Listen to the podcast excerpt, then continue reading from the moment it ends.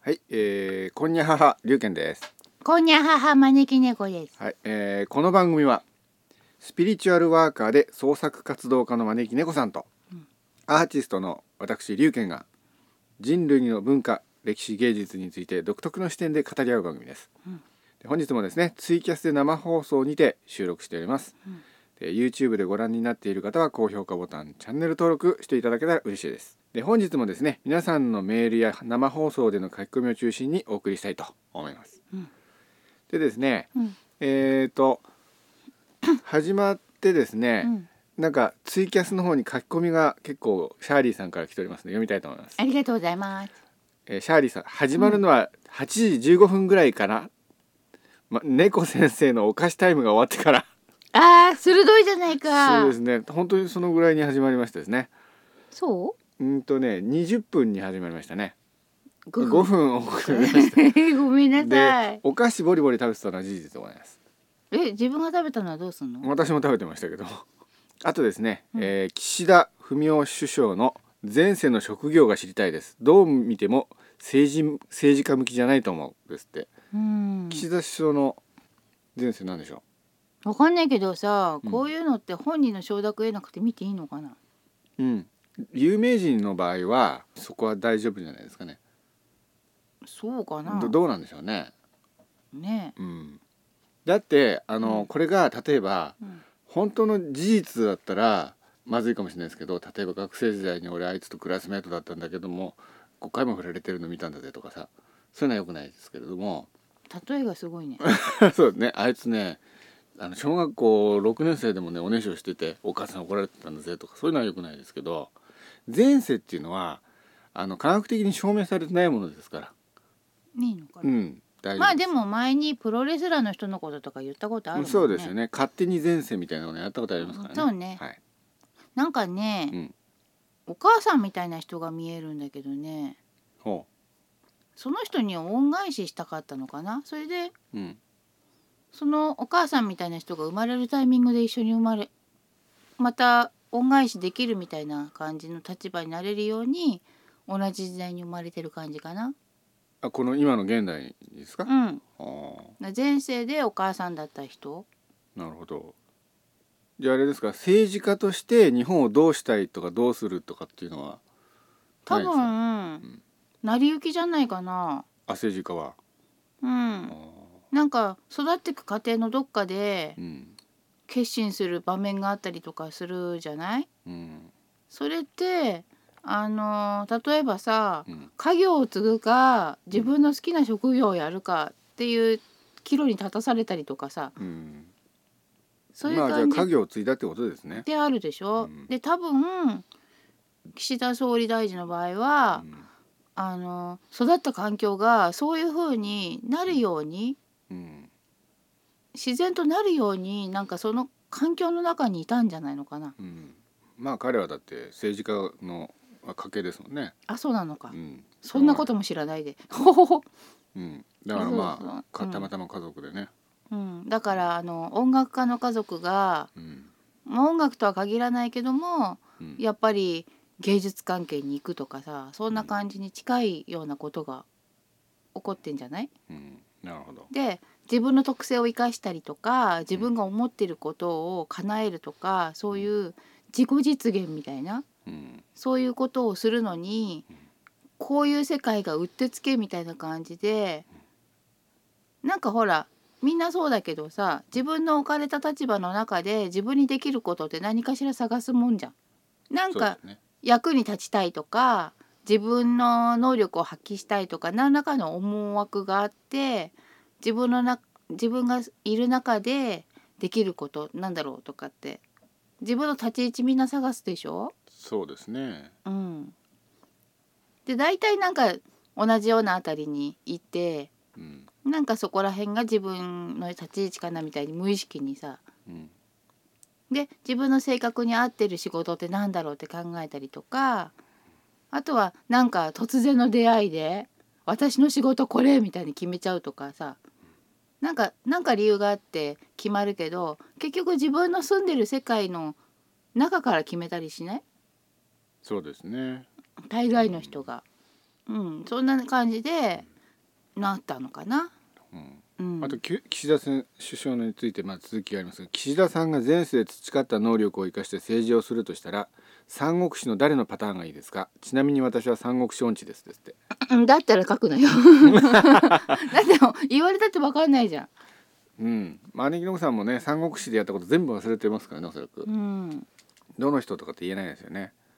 まあでもさ単純に言って曹操タイプ劉備タイプ孫権タイプってあるじゃないですか、あのねう、ん今今見えてる中うの、ん多分、うん一番才能という点でうん影響してそうなのが、うんあのねどこの国だかはよくわからないんだけど もう私この前置き多いよねうんこの前置き、ま、毎回してる気がする、まあしょうがないですよね、まあねでねどこの国かはよくわからないんだけども貿易おうの一団みたいのがあるのはいは商人のグループみたいのがあるのあはいはいでいいものいっぱい持ってそんでまあちょっとした旅みたいなことになってうん同じようなものが取れない地域に行ってうん高価なもんだからっつってああいう感じで交渉してねうんいつぐらいの時代なんですかねえー、っとねわかんないけどうん大きな船がある時代でうんでもうんシルクロードとかもまだあったと思うんういつそれ、まあ19世紀よりも前の時代ですかねううんんシルクロードがまだあの貿易の道っていうかシルクの道みたいな貿易の道としてまだしっかり機能しててで船もある。でその船はあの今の船よりもチャチだけどうん割といろんな荷物を積むことができるようなああ大きい感じの船ねうんすごく賢い人でねうんあの陸続きだと割とさうんあの似たような気候のところだったりすると同じようなものが手に入ったりとかもするでしょうんだからそうじゃなくて島で離れてたりとかねうんそういうところであなたのとここれ取れないでしょみたいな感じのうんところを狙っていったりとかねうんなんかすごいうまいやり方でねうんで交渉をする話術がねうんすごかったの。ほう今生きてるかどうかそれがねその才能がどんだけ生かせてるかわかんないけどうん本来なら話術が巧みでうんであの言葉をいろいろ使えてて前世のうん前世ではいろんな言葉を使えててうんであの何カ国語もうん商売のためにいろいろ身につけてっうんていう感じでで先見の明のある人だったのね。はうん、だから今どうじゃなくて先を見越すことができるから、先を見越して人より早く動けたの、うんコロナ対応を見るとそんな感じしないけど あそうですねだけど前世の岸田総理はそんな感じの人だったの。うん、であの人はが外務大臣だっけなんか前にやってたでしょ、うん確かなんかやってましたねうん、で英語だかなんかペラペラなんでしょ、うんだからまあ活かせてんのかなって気はするけどうんまあそんな感じの人でうんだから交渉力は本来あるはずだからうんあの逆らえないような人がうん変な意見を入れ知恵してきたりとかねそういう変な意見を言ってきたりとかうんなんかあの人を立てなきゃみたいな余計なことをしないで自由に動かさせてもらえればうん割と発揮できるんじゃないかってちょっと期待はするけどね。まあ日本の政治家っていうのはあの割とアメリカの言いなりですからねうん、あとはね、文芸っていうのかなうんうんあの俳句とかさほあとなんかこう言葉とうん音をあ音とかリズムとかのそういうののううん遊びが割と得意な方かなと思うなだから昔の日本で言うんだったらこう和歌を読むような人とかねそういうたしなむとかね、はいはいそういう感じの芸術的なことっていうのうんそういうのも割とあの才能があるんじゃないのかな。うんうんなるほどねうん、だから割と感情に訴えられると聞くかもな。だけどうん対処の仕方は割と合理的な感じの考え方をする人で、うんだからねなんかねあの目上の人からうん恩を売られるとか、うん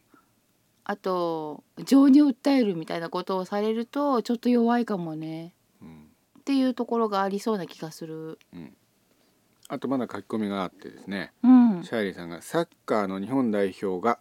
7回連続のワールドカップ出場を決めましたうん出るからには優勝してほしいんですけど、うんちなみに最終戦は観客動員制限なしで国内国内でベトナム戦です思い切りベトナム応援しますへなそ,、んま、へでそ曲がってるわけじゃなくて弱い方を応援するのが好きなんですってってあーそうなんですよ、まね、あのシャーリーさんね弱い方を応援するのが好きらしいですよねうーうんんなんかメールにもありましたけど今日ごう紹介ん自分と重ねてんのかしら。まあ そうなんですかね。あとはですね、これ放送始まってからの書き込みで、チャブーリーさんがこにゃはは。こにゃはは。で、アッキさんがこんばんにゃ。こんばんにゃ。あ見てないで、 マネコさん、 先は知らないで、ちゃんと挨拶してるんですよ。挨 拶しましょうよ。すいませんまず、チャブーリーさんがこんにゃはは。こんにゃーじゃあボーディさんアッキさんがこんばんにゃ。こんばんにゃあきさん言ってる間にさ、その先読んでたんですね。うんで、カンちゃんがこんにゃはは。こんにゃははで、カンちゃんが猫先生、仮面ライダー変身ベルト制作の YouTube チャンネルは見ていただけましたかね。見てないですすいませんこれが見るそうです見ますあとシャイリーさんが弱い方を応援するけど負ける方を応援しませんにゃんですってまあそうですよね、うん弱ま、負ける方じゃなくて弱い方を勝ってほしいと思って応援するんですもんね多分さ、それってさ千代の富士人気に通じるものがなうい、んそうですね私逆なんですよ僕はもうねプロレスとか好きだけども強い方を応援するっていうタイプでねうへえん私は頑張ってればどちらも頑張ってほしあそうかそうでいすかもう強い、強い人フェチみたいな感じでねへえ、うん、もう強いとみんなファンになっちゃうみたいなねなぜかそういうとこありましたよね私はね強い弱いとかあんまり関係なくはいいい試合してくれるっていうのが嬉しあそいうです感かじうんあーじゃあですねうん早速メールでも読みましょうかねうんえーとですねうん最初のメールはこれ久しぶりのメールですねピロさんですピロさんありがとうごありざがいとうございまますすこれ懐かしい方ですね招き猫先生龍玄様以前と言ってもかなり前ですが運命の人といつ会えるのか私の一族のことかっこ不慮な亡くなり方が多い悪いものがついているなど一度お便りを読んでいただいたピロですありがとうございますありがとうございます大変ご無沙汰しておりますええ番組の方よくは覚えてないですあそうですかあの前の前回のその前メールの内容書いてありますからちょっと思い出すかもしれないですうん番組の方はぼちぼちと聞いてはいたのですが、うんお便りがなかなか出せず申し訳ございませんこっちもぼちぼちなんで読んでいただいてから数年経ち私は結婚いたしましてうん今は2歳の娘が一人と幸せに暮らしておりますおめでとうございますここからここから前回のメールの内容ですねうん当時私には何か悪いものがついているので比叡山に行くと浄化されるからとのアドバイスで行ってまいりましたうん湧き水とか水をいっぱい飲む宿に泊まったりお勤めするとなお効果があるとのお言葉でしたけれどもうん日帰りでの参拝のみになってしまいましたがうん個人的にはあまり効果があったようには感じないのですがうんまだ何かついているのでしょうか結構不安です大丈夫じゃない大丈夫っぽいですかうんというのも仕事上のストレスもあり何かしらもやもやもやもやっとした気持ちが払拭できないからですうんただ何でもかんでも取り付いているもののせいというわけではないのでしょうけどうんそれはそうともうすぐ2人目の子供が5月に生まれてくる予定ですうん名前をどうしようかといろいろ考えているのですがうんそもそも私の名字が画数的にあまり良くないのでうんしっくりくるものが少なく悩みどころですうん先生は名前でその相手のことを見ることができますがうん名前をつけることというのは自分もそうですがつけられた人にとってどの程度影響があるものなのでしょうか仮に自分が違う名前がついていたら違う人生を歩んでいたのでしょうかうんふと疑問に思ったのでメールいたしいたしました最近は過去回の未放送部分をアップされていたり楽しみですなかなか継続してあげることは大変なことかと思いますがリスナーとしては心待ちにしておりますくれぐれもお体ご自愛くださいそれではまたまたというメールでございますね すごい気遣わしげな、そうですねうんどうですかこのまあついているもの一応名前本名はこういう名前ですけど今でもついてますうんとねご先祖の因縁があるねああそう怪ですしいか怪しい よご先祖の因縁だって自分の口からそんなこと出ちゃうと思わなかっ た、そうですか いやたまにいますよね、あそうですかうんうん、ご先祖の因縁があっうんて、それがあのちょっとうんついてるんだけど、うん、なんか比叡山に行くと浄化されるとかってなんかついててっていうアドバイスしたんですけど前、うん、あのねう、ん、ちょっと待って今ね行くと行くべきところに行ってないって聞こえたなあそうですか、うんあのねうん、比叡山ならどこでもいいんじゃなかったのかもしれないねあそうですかうんちょっとややこしいですね、ねうん早く言えよって感じだようね、んなんかなんか日程の都合で行かなかったところとかあんのかもねあそうですかうんどうなんだろちなみに奥さんの名前とかこうこうだったみたいですよあと娘さんの名前はこれですねう奥さんってちょっと気強いのかしらねそうですかあのねうんご先祖の因縁と戦える人だねあそうですかうんじゃあいろいろいい方と結婚をされたんですねいやー人のことを守るまではいかないかもしれないけど、うん自分の身と子供は守れるかなあなじゃあそのとばっちりみたいのはないとばっちりりはないかということなですねだからその辺はちょっと安心して大丈夫そうかなそうですかそれでうん娘さんはね、うんすごくいっぱい人と接することができるとうんいい感じになっていくと思あそうですかううんうんあのね大人ばかりじゃなくて、うん子供同士とかあちょっと下の子とかうん広くなるほど。それでうん。あとあの動物関係、ほまあ、アレルギーとかいろいろあるからさ、う。うんその辺は気をつけなきゃいけないと思うけうど、ん動物関係はうん広く、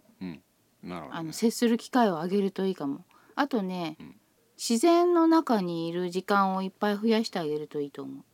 ワンポイントアドバイスですね。う。うん、うん。そういうところからあのいろんなものを吸収できるのね。うん。まあ、子供みんなそうなんだけどうん。子供はみんなそうなんだけど特にこの子の場合は、それを将来に生かしてそこで感じたものが将来に生きてくるっていうか、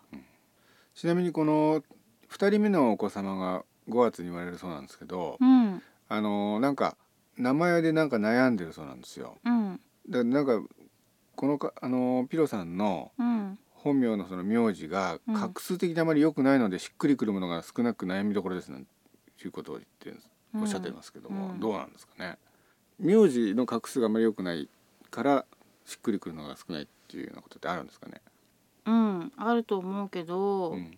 私の場合は、うん子供につける名前は、うんその子にあげる人生で最初のうんプレゼントでうん一生のお守りになるものと思ってつけたから、うん子供の名付けねうんだからあの画数にはうんちょっとちょっとだけ気にしてうんで読んだ時のイメージとかうん音うん読んだ時の音うん音感っていうのかなはいそういうのとか、うんあと漢字の意味とかあるでしょ、うんそこに思いを込めてつけたのね。うんで名字の画数っていうのはうんお家のことだからうんお家を背負うってことだからうんあの出ちゃえばあんまり関係なくなってくるものなんだよね。うんなるほどねうん、でうんよく言われてるのが生命判断ってうん名字の画数がちょっとぐらい悪くてもうん総数が良ければいいんだってほうソース全部全部の漢字の総数、はいはいがうん吉数だといいんだってうんで私はそのあたりはそんなにうん信じてないからうん基本マニングさんあんまりその画数って気にされないししないですよねいや子供につける時は気にしたあそうですか子供につけるる時は気にしうて、んで一応いい画数になるようにうんあんまりでも画数ってそんなにさ影響ないっていう考えじゃないですかどうなんですかねなんだか前にも招き猫さんの好きな某有名人の方が名前を解明解明してでその本人はなんかこう画数とかそういうのを専門家に見てもらってなんかすごい一生懸命綿密に検討して新しい名前決めたみたいなんですけど招き猫さんもなんかすごい怒ってたじゃないですか誰がこんな名前つけたんだっつとか言って絶対にあんまり良くなさそう良くないみたいな風に感じたみたいで招き猫さん。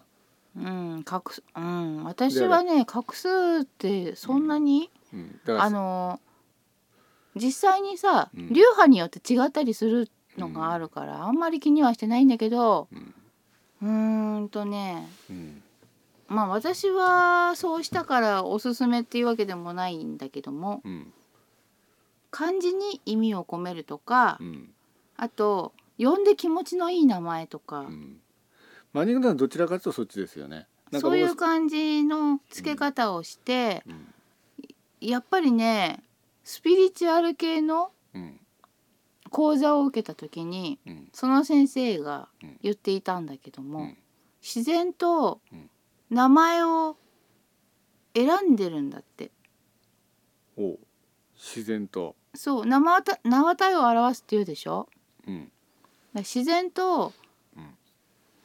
ん名前を選んでるんだっておう誰か親も子供もはだから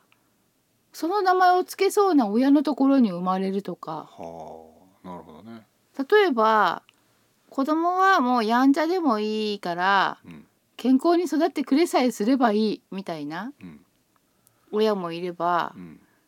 世のため人のために役立ってくれる子になってほしいとかうん親の願いってあるでしょ。そうですね。うん、でそれを託した名前みたいのをつけちゃったりするでしょ。うんでそれに応えられる子がそこに生まれてくるみたいなところがあってうん。マネグナがよく言う導かれてそこにみたいなのね割名前とそういう名のが、前つけられる予定の名前も入ってるみたいな。うん、だからうんこんな子になってほしいとか、願いを込めた漢字を使うとかうんあとはあの例えば呼びやすい名前でうん響きがいい名前だとつい呼びたくなるでしょうん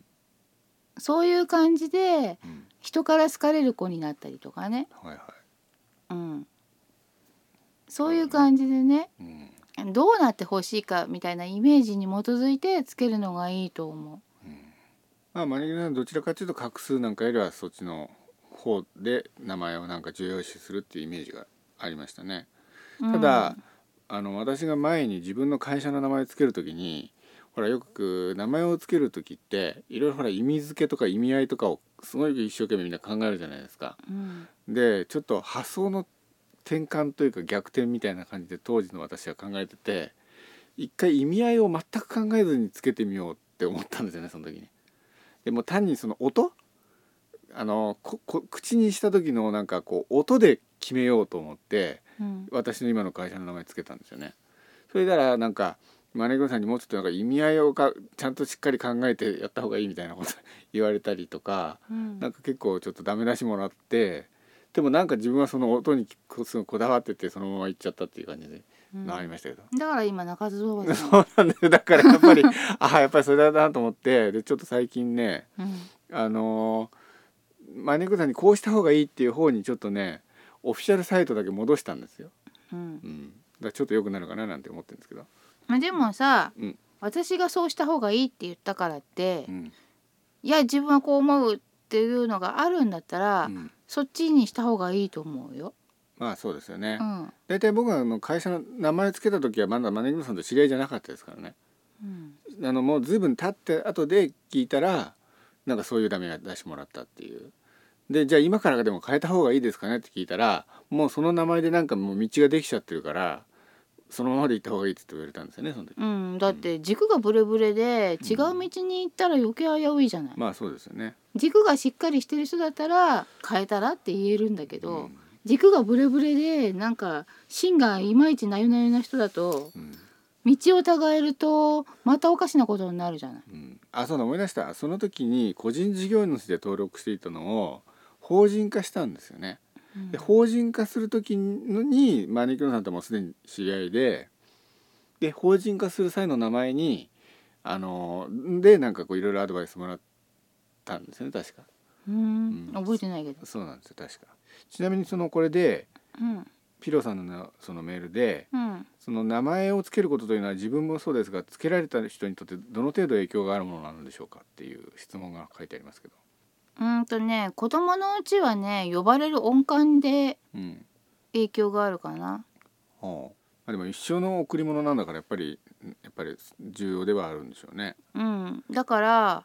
重厚感のある名前っていうの、うんなんかそういう感じのをつけた時はうん相性をつけてね、うん、ちょっと明るくハッピーな響きにしてあげるとかね。ああいう子供の頃の呼び名はうん、私の名前なんかどうなんですかね私の本名が軍人から付けられたんですけど名前誰がつけようか構わなくない？いや誰かっていうかその名前の漢字を軍人さんの名前からつけ取ったんですよ うん、だからさちょっと関係ありあるんですかねなんか軍人っていうのは私なんか影響あるんですかね 影響ないからこんななんじゃない？ あそうですか確かに軍人からフォロトですよねもう絶対僕戦争とか行ってもいあのダメですよ一人も弾一発も撃てないでそれがいいよ。戻って弾きますよ私弾撃ってくるってことはさ、人が死ぬかもしれないことしてくるってことなんだから。そううですよねん、軍人さんからもらったんだ。そうなんですよへえ。ん言わなかったね。え？言わなかったね名前の話が出た時に。そうですねあんまり意識してなかったんですけどね、うん、なんかその名前の方の一文字目はうん、お守りだからっていうことは伝えたよね。うん、そうそうそうそうそれはなんかね、うん、二文字目の方はなんか伝統というかそうそうそうそうおまけみたいな感じっていうか。あとなんか質問ででもその時に軍人さんからつけたって言わなかったね。うん、ただあのーあのここの人から山下法文っていう人なんですけど山下法文っていう人の名前から取ったっていうのは多分言ったと思いますけどよくわかんないけどでもその人は祭り上げられちゃったっていうか、みんなが頼りにしするから仕方なくそこに行っちゃったみたいな感じなのかなと思うけど。山下智文そうですか、うんうんうん、なんか、うんこう頼られるとよしやっちゃるみたいな感じうのん人だったと思う、うん、そんなイメージですよ、だからうんそれでそっちの道の方にうん行っちゃったのかなみたいうん、あとあの質問で、な、うん、仮に自分に違う名前がついていたら違う人生を歩んでいたのでしょうかって言うんですけど、それはね、うんその人が持つ自我の強さとかうん個性とかうんそういうのにだいぶ関係あってうん名前の意味通りにうんなりやすい人と、うんそうではない人と。うん、確かにそれはあるかもしれないね。あうの、ほら松本人志さんなんかあの名前の画数は実はその生命判断から言うと最悪だって言うじゃないですか。なんかそれを覆すだけの運気を持ってたからっていう。そうすると、ま、松本人志さんなんかは全然関係なかったってことになりますよね。いやそんなことないよだって人の人の中の志みたいなああ、じゃああれ画数じゃなくってその意味合いの方では影響はあったんですだかね。って「ひとし」って名前見て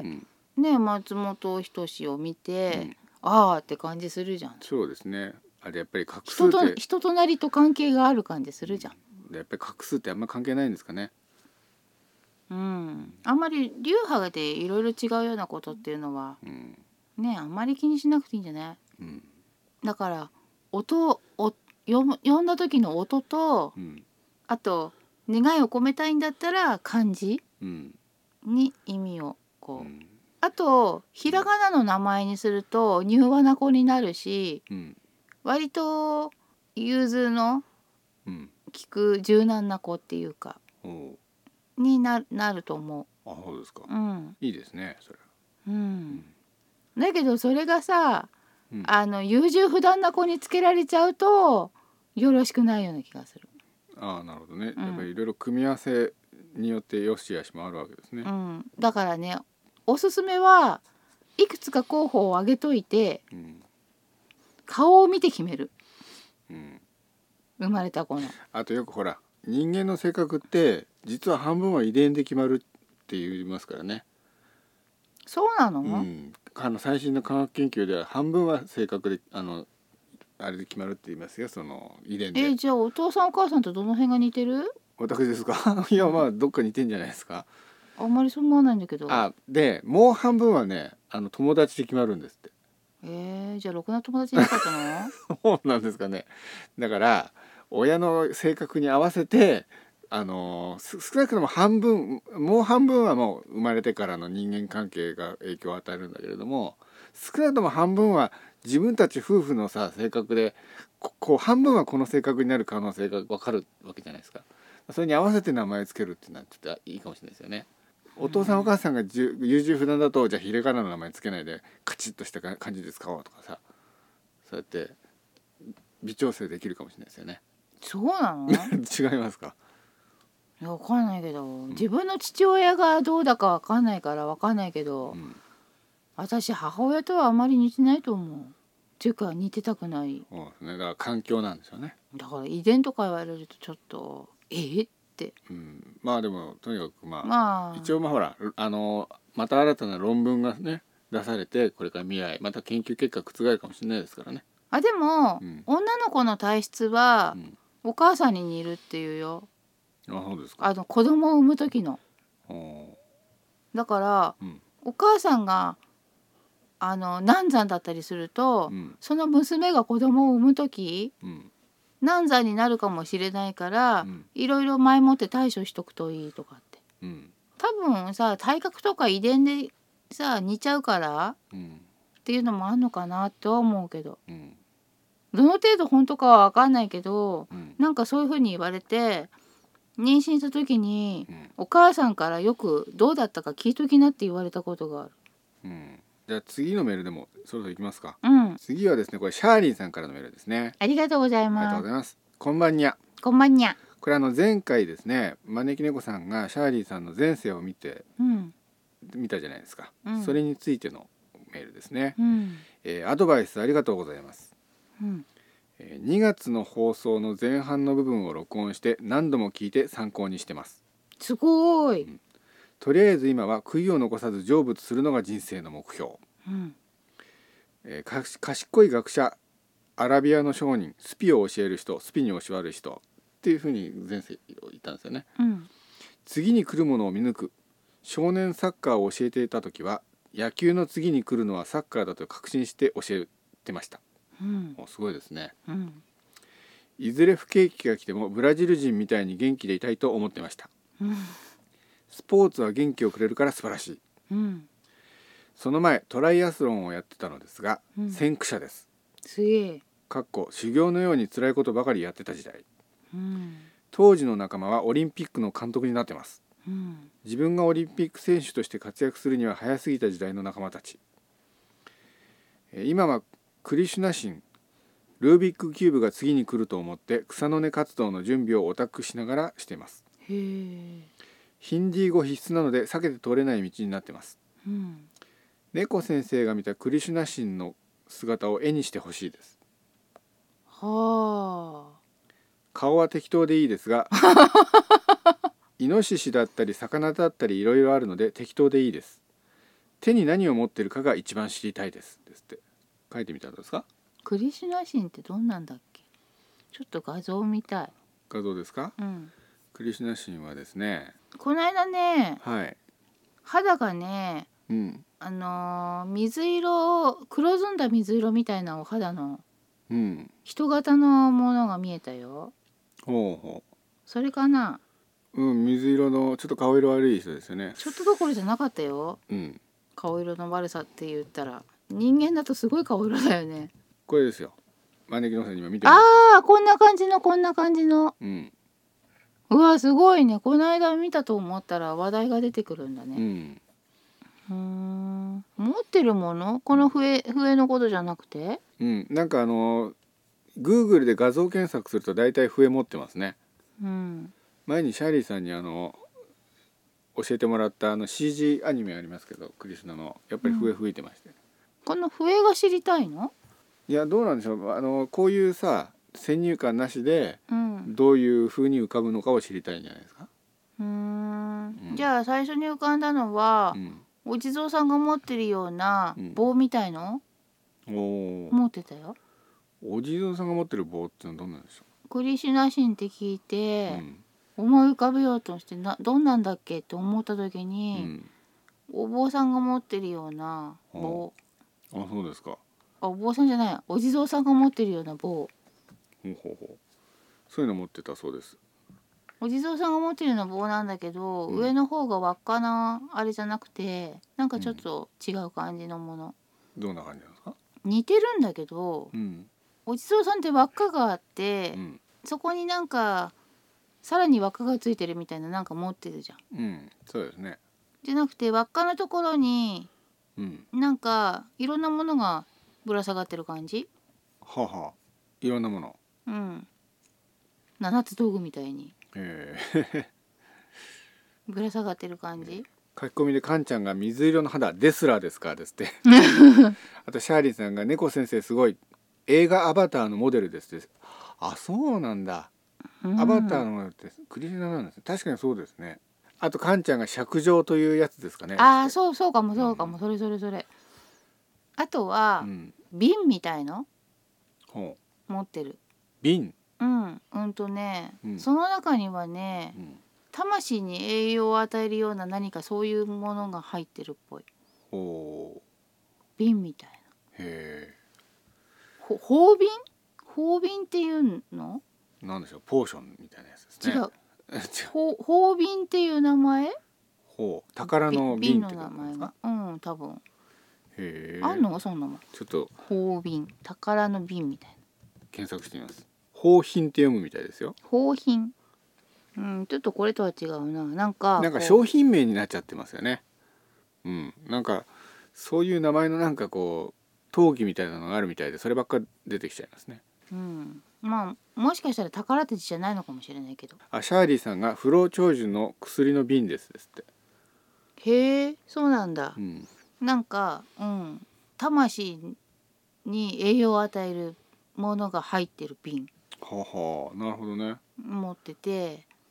でも全部それを持ってるわけじゃなくて、うん置いたりもしてるんじゃないのかなわかんないけどうんももも持ち物えっ、とね必要なら出せるのよおー必要なら出せるから手に持ってる必要ないんだってなるほどね必要な時に出しますってへえんか龍八さんが「法輪」って「ハテナ」って書いてあるんですけど法輪じゃない瓶だからうんえっ、とねうんえっ、とすっごいおしゃれなうんすっごい高級なうんティーポットを縦長にしたようなあーはいはいやつこんな感じのもんですか、うんそうシャーリーさんが千手観音が持ってるのと同じものですってあーあーあーあれはなんかさミルクピッチャーを長くしたようなやつじゃない、どどうなんでしょうね、まあ、いとろんなにかの持ってくますねそんな感じのもの、うん、でイメージとしてはねなんかね、うんうんちょっと中国風な感じなのかな中国風その瓶が。ははあの中国のさええすごい古いうん陶器でうん高価なやつでうんあるじゃん縦長の飾る用なのかなあれうん縁起物の絵が描いてあったりするような綺麗なやつおーあれに近い感じのものを持ってる感じ。そうですかうん、でクリシュナ神と言われているものからかどうかは分かんないけどうん必要な時に出せますからって言われた言われたって誰今。あ今うん、だからへえ持ってるわけじゃないみたいあー今クリシュナ神が言ってくれたんですか知らんだからクリシュラ神かもしれないしようそれなをもよのくがしよく知ってる人がかもしれない分からない、うーんんあそだうっでてすそんなか神様が気軽に来るとは思えないうんもんそうですねでしょうん、うんちょっと研究してた人が、知ってる方かもしれないですねうん、あとちょっと書き込みがいくつかあ教ってですねえてくれたのかも。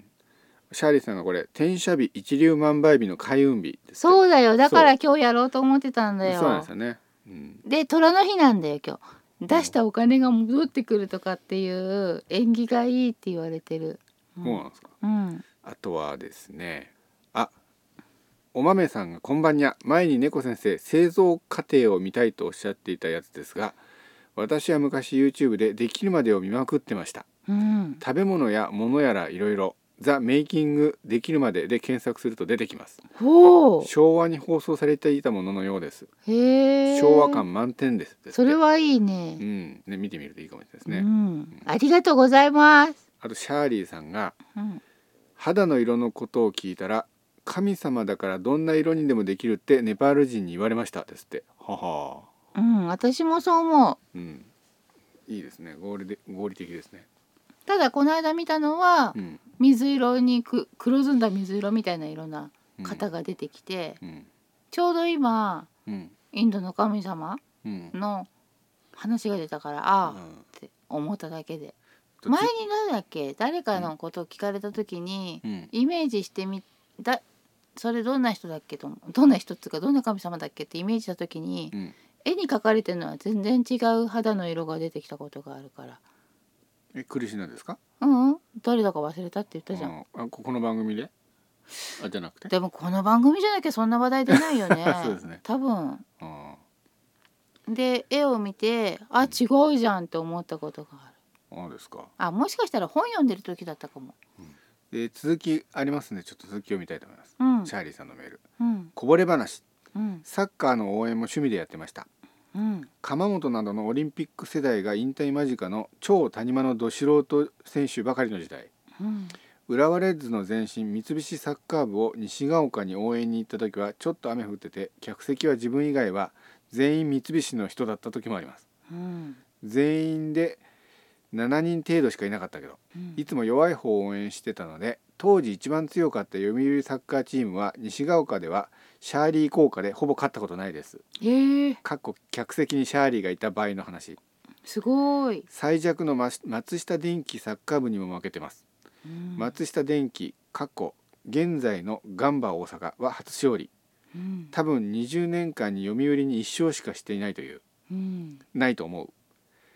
シャーリー効果は最強かもしれないかっこ笑うんい読売のゴール裏で呪いかけてましたからかっこ笑いえ前世で陰陽師をして修行していた甲斐があったかっこ笑いなんだそりゃ。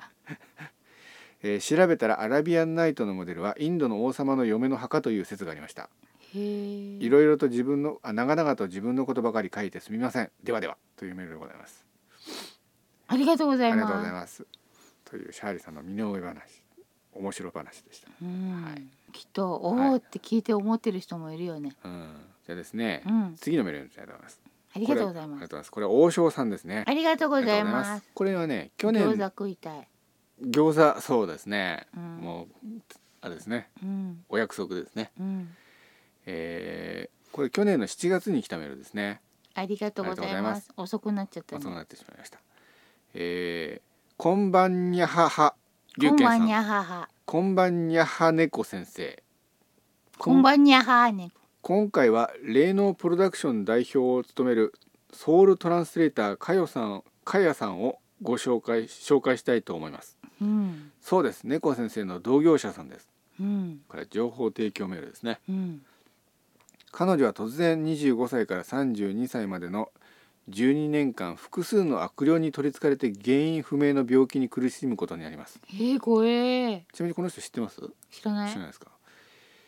その間ずっと30ぐらいの病名で死にかけていたそうですへえ。そんな中病気に諦めの気持ちが出て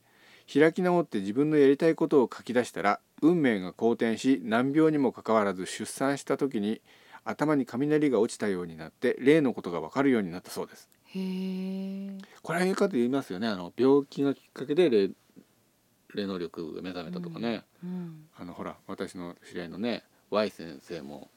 がんになったのをきっかけに占い師になりましたもんねそうなんだ、うんえーうんそのその後病気はある霊能者の手で治りましたがその経験をもとに彼女は人々に使命を使命などの助言を与える霊能プロダクションを立ち上げたということです。こすれが面ご白いといねここが面白いところなんですね。その難病は神様から与えられた修行期間のようだったと語っておられます。うん霊能プロダクションは100人の霊能者が所属しへえその人らしく生きれるように、えー開運や守護神などの助言をしているそうです。へえ彼女の話でとりわけ面白いのはアガスティアの葉でそこには人が生まれてから死ぬまでに起きる事柄や使命寿命が記されているということですうんちなみに彼女の使命はスピリチュアルを広める広めることだそうですうんちなみにアガスティアの葉には今の旦那と離婚して新しい男性と結婚することが書かれていて複雑な心境のようですうんまた新型コロナは7月ま7月までらしいですって言ってうん言ってますけども、えーこれ去年の7月ですけどねまだ続いてることは続いてるけどまあでもヨーロッパではこのぐらいに終わってますよね。去年の7月に来て7月までってうん、今年の7月ってこといや去年の7月に来たメールで7月までらしいですね去年の7月のことじゃないですか。うんヨーロッパではなんかもう終わってる扱いっていう話ですよね。うん終わってないのにねうんまあねまあ経済との折り合いなんじゃないですか。うんそれにほら弱毒化してきてるわけでしょ。まあどうなんのかね。まあでもさ、うんオミクロンとデルタ株が合わさったようなのが出てきてるとか聞くけどうん、ねそうですね。うんアガスティアの歯について猫先生はどう思われますかですって興味ある興味あるうん本当なんですかねあれうんどうなんですかねだからさ行ってみて私の葉っぱを見てみたいそうですねでもオンラインでも見れるそうじゃないですかそうなうのんで以上ですそれではまたっつってですねうんで YouTube のアドレス貼ってくれたんですようんこのなんていうのソウルトランスレーターのカヤさんという方のうんなんかがいろいろ喋ってるのを見て見てみたんですよねうんなんかねうんこうだからこれちょっと面白いのがとにかく霊能者のプロダクションを経営してるんですようんでねこの世にほらいろいろ霊能者がたくさんいるでしょこの世にはうんその中のもうトップ3%の霊能者が所属しているとへえ関関西に50人関東に50人計100人が所属していて、うんあなたらしさをサポートみたいなそんな感じらしいですうーね、んなんかあのこれ思想的なことを言っててうんその動画の中で、うん思考と実現力は連動していると、うん思考は現実化するとうんで人は予言などに頼らなくても自分の魂の声に耳を傾けるだけで幸せになれるとうん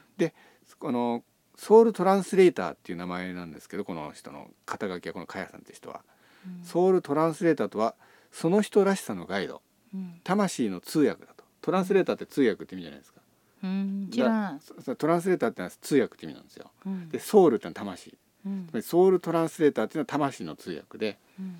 要するに誰もがうん自分の魂の声に耳を傾けるだけで幸せになれるとうんでその魂の通訳をやってるっていうことらしい、へえで自分一人じゃなくてそういうその有有有能な霊能者の方を自分のプロダクションに所属していてその人たち全員がそのこういうこういう活動をしているとうんそういうことらしいですね。うんでね面白いことまあちょっと興味深いところをちょっとメモってみましたけれども見てなんか2020年あたりからスピリチュアルに目覚める人が増えてるんだそうですね。うんだからつまりほらスピリチュアルなものって前にもマネージャーさんとこういう話したことあるじゃないですかスピリチュアルの世界があってうんここは一般に広めてもいい情報これは広めても良くない情報みたいなのがうん線引きみたいなのがああるみたいあるんじゃないかみたいな話してるじゃないですかしたじゃないですか。うん例えばさあの世はどういう風になってるのかみたいなのをうんあのあんまり多くの人が言い始めてしまうとあのなんのなんつうのそこに客観性が生まれてきてしまうじゃないですか。うん一部の人が言っているからあきっと頭おかしい人なのかもしれないっていう人もいることによってあんまりこう広がりすぎないようになるみたいなさ話しませんでしたっけ前うんよく覚えてそういうない話けどうんそうじゃないかみたいな話したじゃないですか。うん要するにそのあんまりこう広がりすぎてもっていう一部の人それがその情報が必要な人だけに届くようにある程度制限されてるみたいなさうんじゃないかみたいな話をしたことがありますけどマネージャーさんとここの番組で。うんでだからそれのこと言ってねこれでうん最近スピリチュアルについての情報で解放してもいいゾーンが広がってきてるっていうんですよ。だからこれはだから前にマネックさんとこあれで話したと叱るべき人に届くけど別にそういうの気にしなくていい人は気にその気にしないようなうまくそういうのが調節されているとあのような人たちは。だからそれのこと言ってんじゃないそれその解放してもいいゾーンが広がってきているんだとうんいうことらしいですよ。うんでなんか明治維新のあたりからうん科学の進歩を推奨した人々人々がスピリチュアルを廃止とまではいかないけれどもあのこっちのことを出しても方がお得だって考えたとんいうことらしいんです。なんかうん要するにその科学をなんていうのかな科学の進歩を推奨したい人たちうんスピリチュアルのことをこう広めるよりも科学の進歩を推奨したいとうん思ってる人たちがうんスピリチュアルをいわゆる宗教だとか迷信だとかそういう方に押しとどめてうん科学の方を前面に出して、うんこの世界を発達させた方が得だと、うんそれをそそちらに利権を持ってる人たちがそういう方に抑えてたっていうことらしいんですよ。うんであの日本はその戦争に負けたりとかそれが影響を受けて余計日本はその流れが強くなったんだっていうんですよね。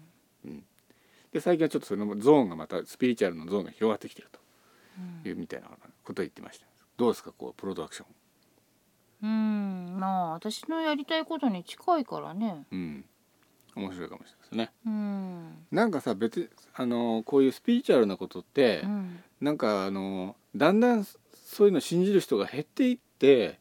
いくみたいな話もなんか聞きましたよねこの前に。うんだけどやっぱり何か起こるごとに増えるのよああそうですかね。救いを求める気持ちからうん、どうしても増えるのよそうですか。こうであったらいいなみたいなのがうん、神様を作るでしょ、うん、そうですよね。こういう働きをしてくれる何かがあったらいいなみたいなうん、あ祈りの対象が欲しいじゃないそうですよね。だから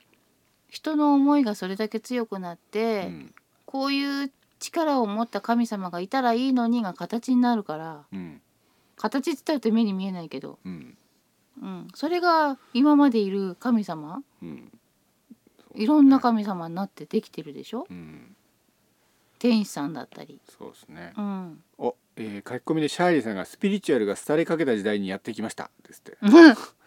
からすこれあの廃廃れていくっていうことを言ってる人もきの話も聞くし広がってきてるって言ってる人の話も聞くんですよね。あでのどっちなねのかっていうね。どっちでもあると思うよあそうですか。だってさ、うんヒューンって減らないじゃうんんそうですよね。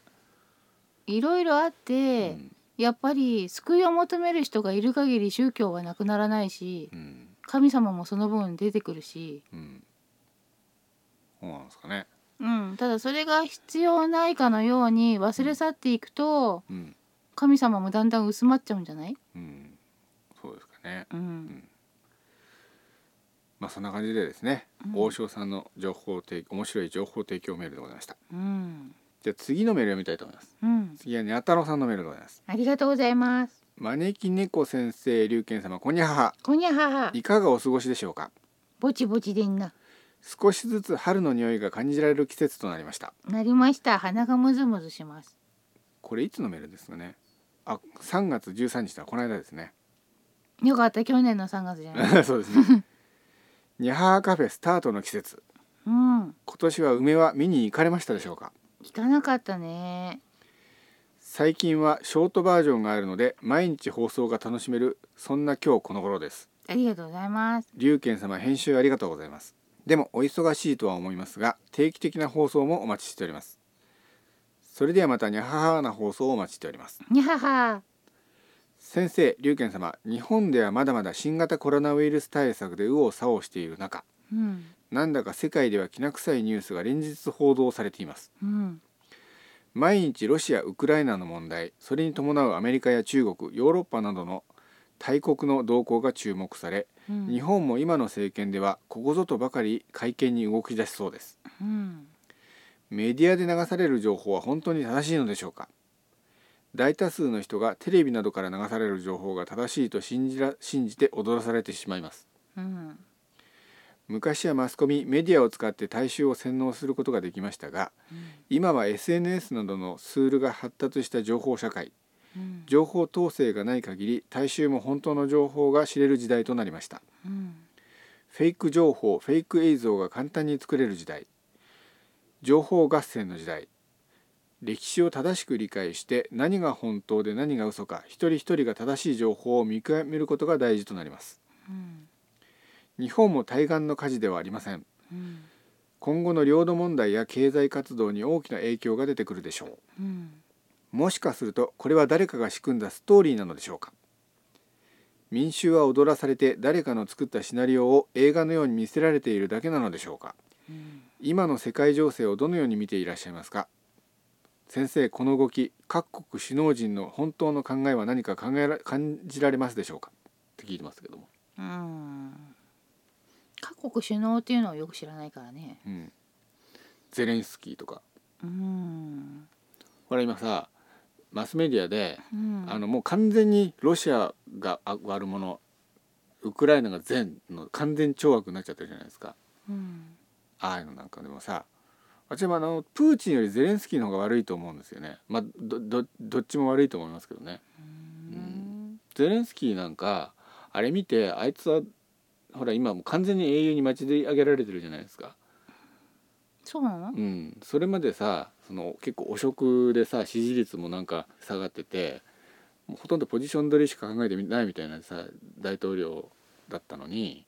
なぜかさあのプーチンを悪者にすることでなんか正義のヒーローみたいになっちゃってるじゃないですか今うん汚職してたの？汚職汚職とかで結構支持率がいって下がってた人みたいですよへえ。ゼレンスキーなんか見て彼はなんかすごく今あの世界の平和のために戦ってるみたいなことを言うじゃないですか、うん。見てあゼレンスキーなんか見てみてどう思いますどうって？マネキネコ先生の能力で、うんゼレンスキーって本当になんかそういう英雄に値する人なのかどうかとかって分かりません、わかんないけど、うん、広報活動とかは才能が発揮しどころだと思うよ。戦争でうん、仕事として。あ仕事で、うん、広報活動ねうん。アピあのアピあのール力とか。広報支援の広報じゃなくてあの広要す報るにね、俳優としての実力ってことですねうん俳優っていうかなんていうのかなこう伝える力のある人、あーそうですよねまあそこ買われてんだと思いますけどねうん、で演技力がどの程度かは知らないけど、うん伝える力があるから人気も出る人だと思うよ。まあ元お笑い芸人でねうんテレビドラマで大統領の役をやったことがきっかけで大統領になっちゃったみたいな人ですからでねもさそうだとしたらさ、そんな深刻な顔なんて見たくないだろうね。うん、うんどうなんですかねえだってそうじゃない、うんお笑い芸人のし深刻な顔って見たくなくない、まあねそうですねなんかほらお笑い芸人がさ謝罪会見してるの見るとさ心が痛むもん、まあねそうですよねうんんでもまあね悪いことして謝ってんだから、うんこういう場は必要だったのかなって気はするけどうも、んでもなんか痛々しい感じに見えちゃうよね。うんプーチンなんかさ見てどう思いますあれの人は本当に悪人なんですかねわかんないけど神経質なところがあるのかなって気あがすそれる。は私も感じますねあのなんか、うん臆病をバネにしてきた人っていうのかなあーはいはいはいそんな感じがしますねだから臆病な自分に打ち勝とうとして出来上がった性格っていう気がする。うんまあ誰でもさそういう人いっぱいいるよね。あとあのプーチン頭おかしい説ありますけど頭おかしい人に見えますちゃんとなんかな自分なりのなんか考えを持ってやってるのかもうは冷静な判断力ができなくなっちゃっててやってるみたいなさ私はね、うんちょっと失礼な言い方だけど、頭おかしいとは思わないけど、うん全然うね、ん年を取っていくと、うん感情とかうがん柔軟性を欠いてくるらしいんだよね。はいはいはい、なんかそういう影響がだんだいぶ出てんじゃないかって気がすうる。ん、そうするとやっぱ怖いですよね核ミサイルのボタンとか押しちゃうんじゃないかとかさ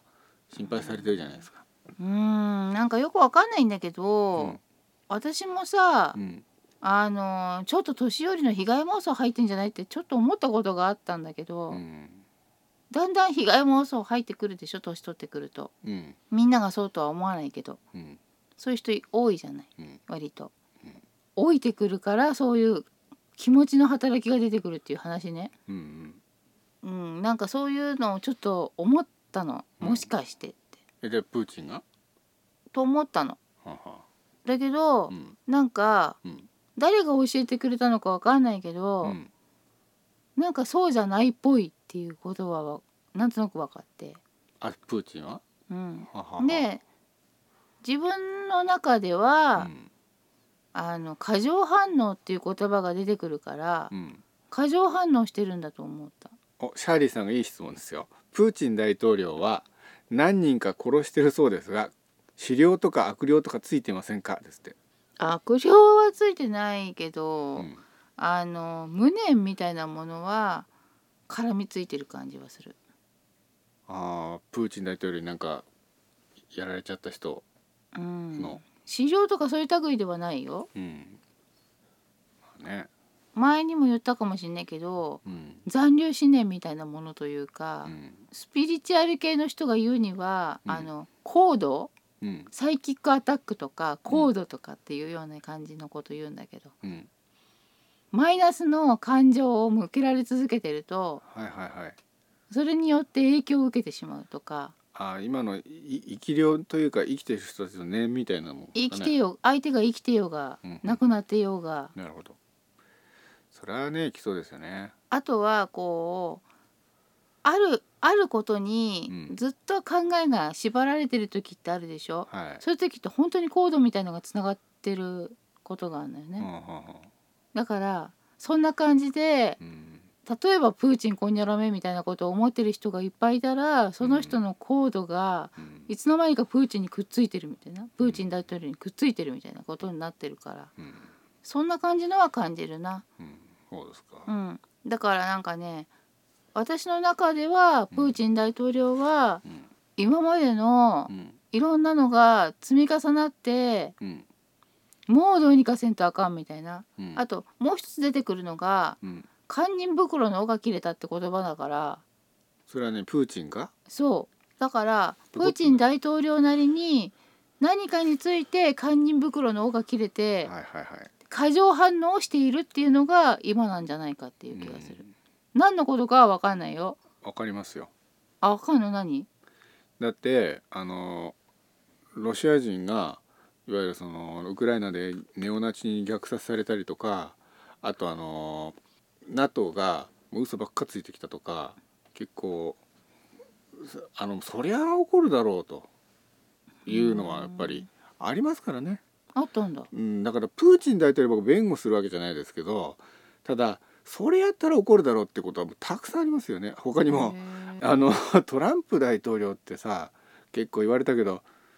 戦後最高の大統領かもしれないですよね彼って。そうは思わないけどまあなかなかよいいところはあったよね。いやだってさアメリカって武器産業がとにかく一番儲かってるんですよアメリカの産業で一番儲かってるのは武器産業なんですよ。うんで大統領は定期的にそのほら戦争を起こさないと武器産業から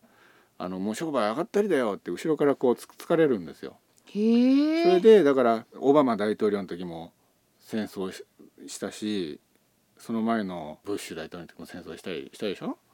知らん。誰の大統領かはよわかんない。まあ、そうそうみんなぶ戦争してたんだけどもうトランプ大統領の時だけはもうとにかくね戦争をしないように抑えてたんですよね。でもうこいつが大統領やってたらいつまでたっても戦争をやってくんないっていうことで